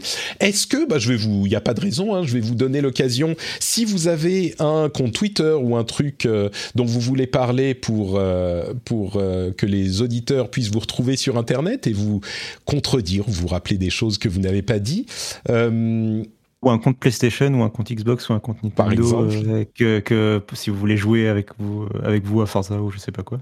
Par exemple, euh, Cassim, justement, puisque tu prends la parole, vous n'êtes pas obligé, hein, vous, pouvez, vous pouvez disparaître maintenant si vous ne voulez pas euh, donner signe de vie là-dessus. mais Cassim, toi, tu es une personnalité publique, donc je te laisse nous dire où on peut te retrouver.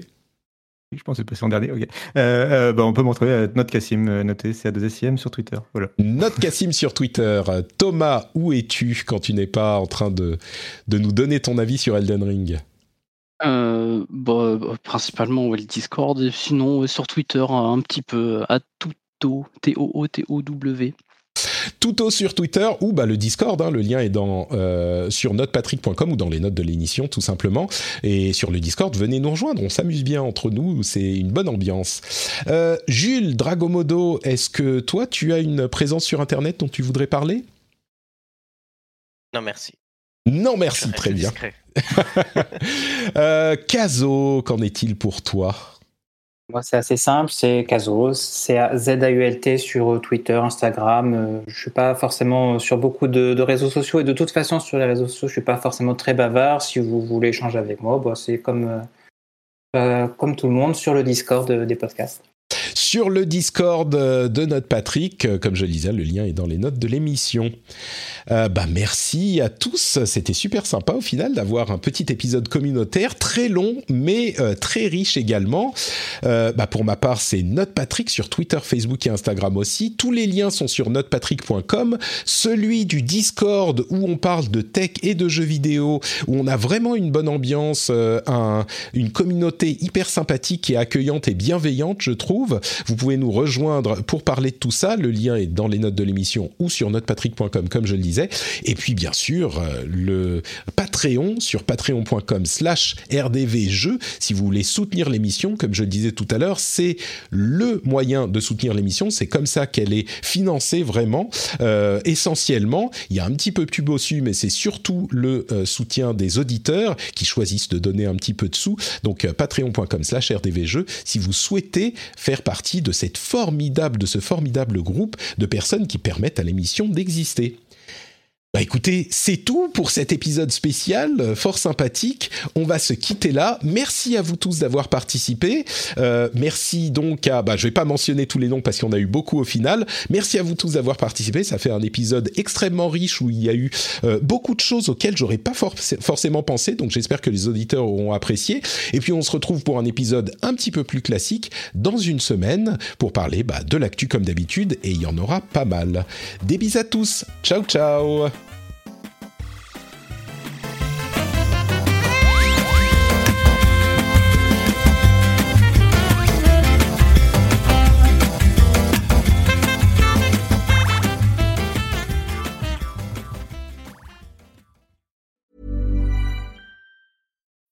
When you need mealtime inspiration, it's worth shopping Kroger, where you'll find over 30,000 mouthwatering choices that excite your inner foodie. And no matter what tasty choice you make, you'll enjoy our everyday low prices, plus extra ways to save, like digital coupons worth over $600 each week. You can also save up to $1 off per gallon at the pump with fuel points. More savings and more inspiring flavors make shopping Kroger worth it every time. Kroger, fresh for everyone. Fuel restrictions apply.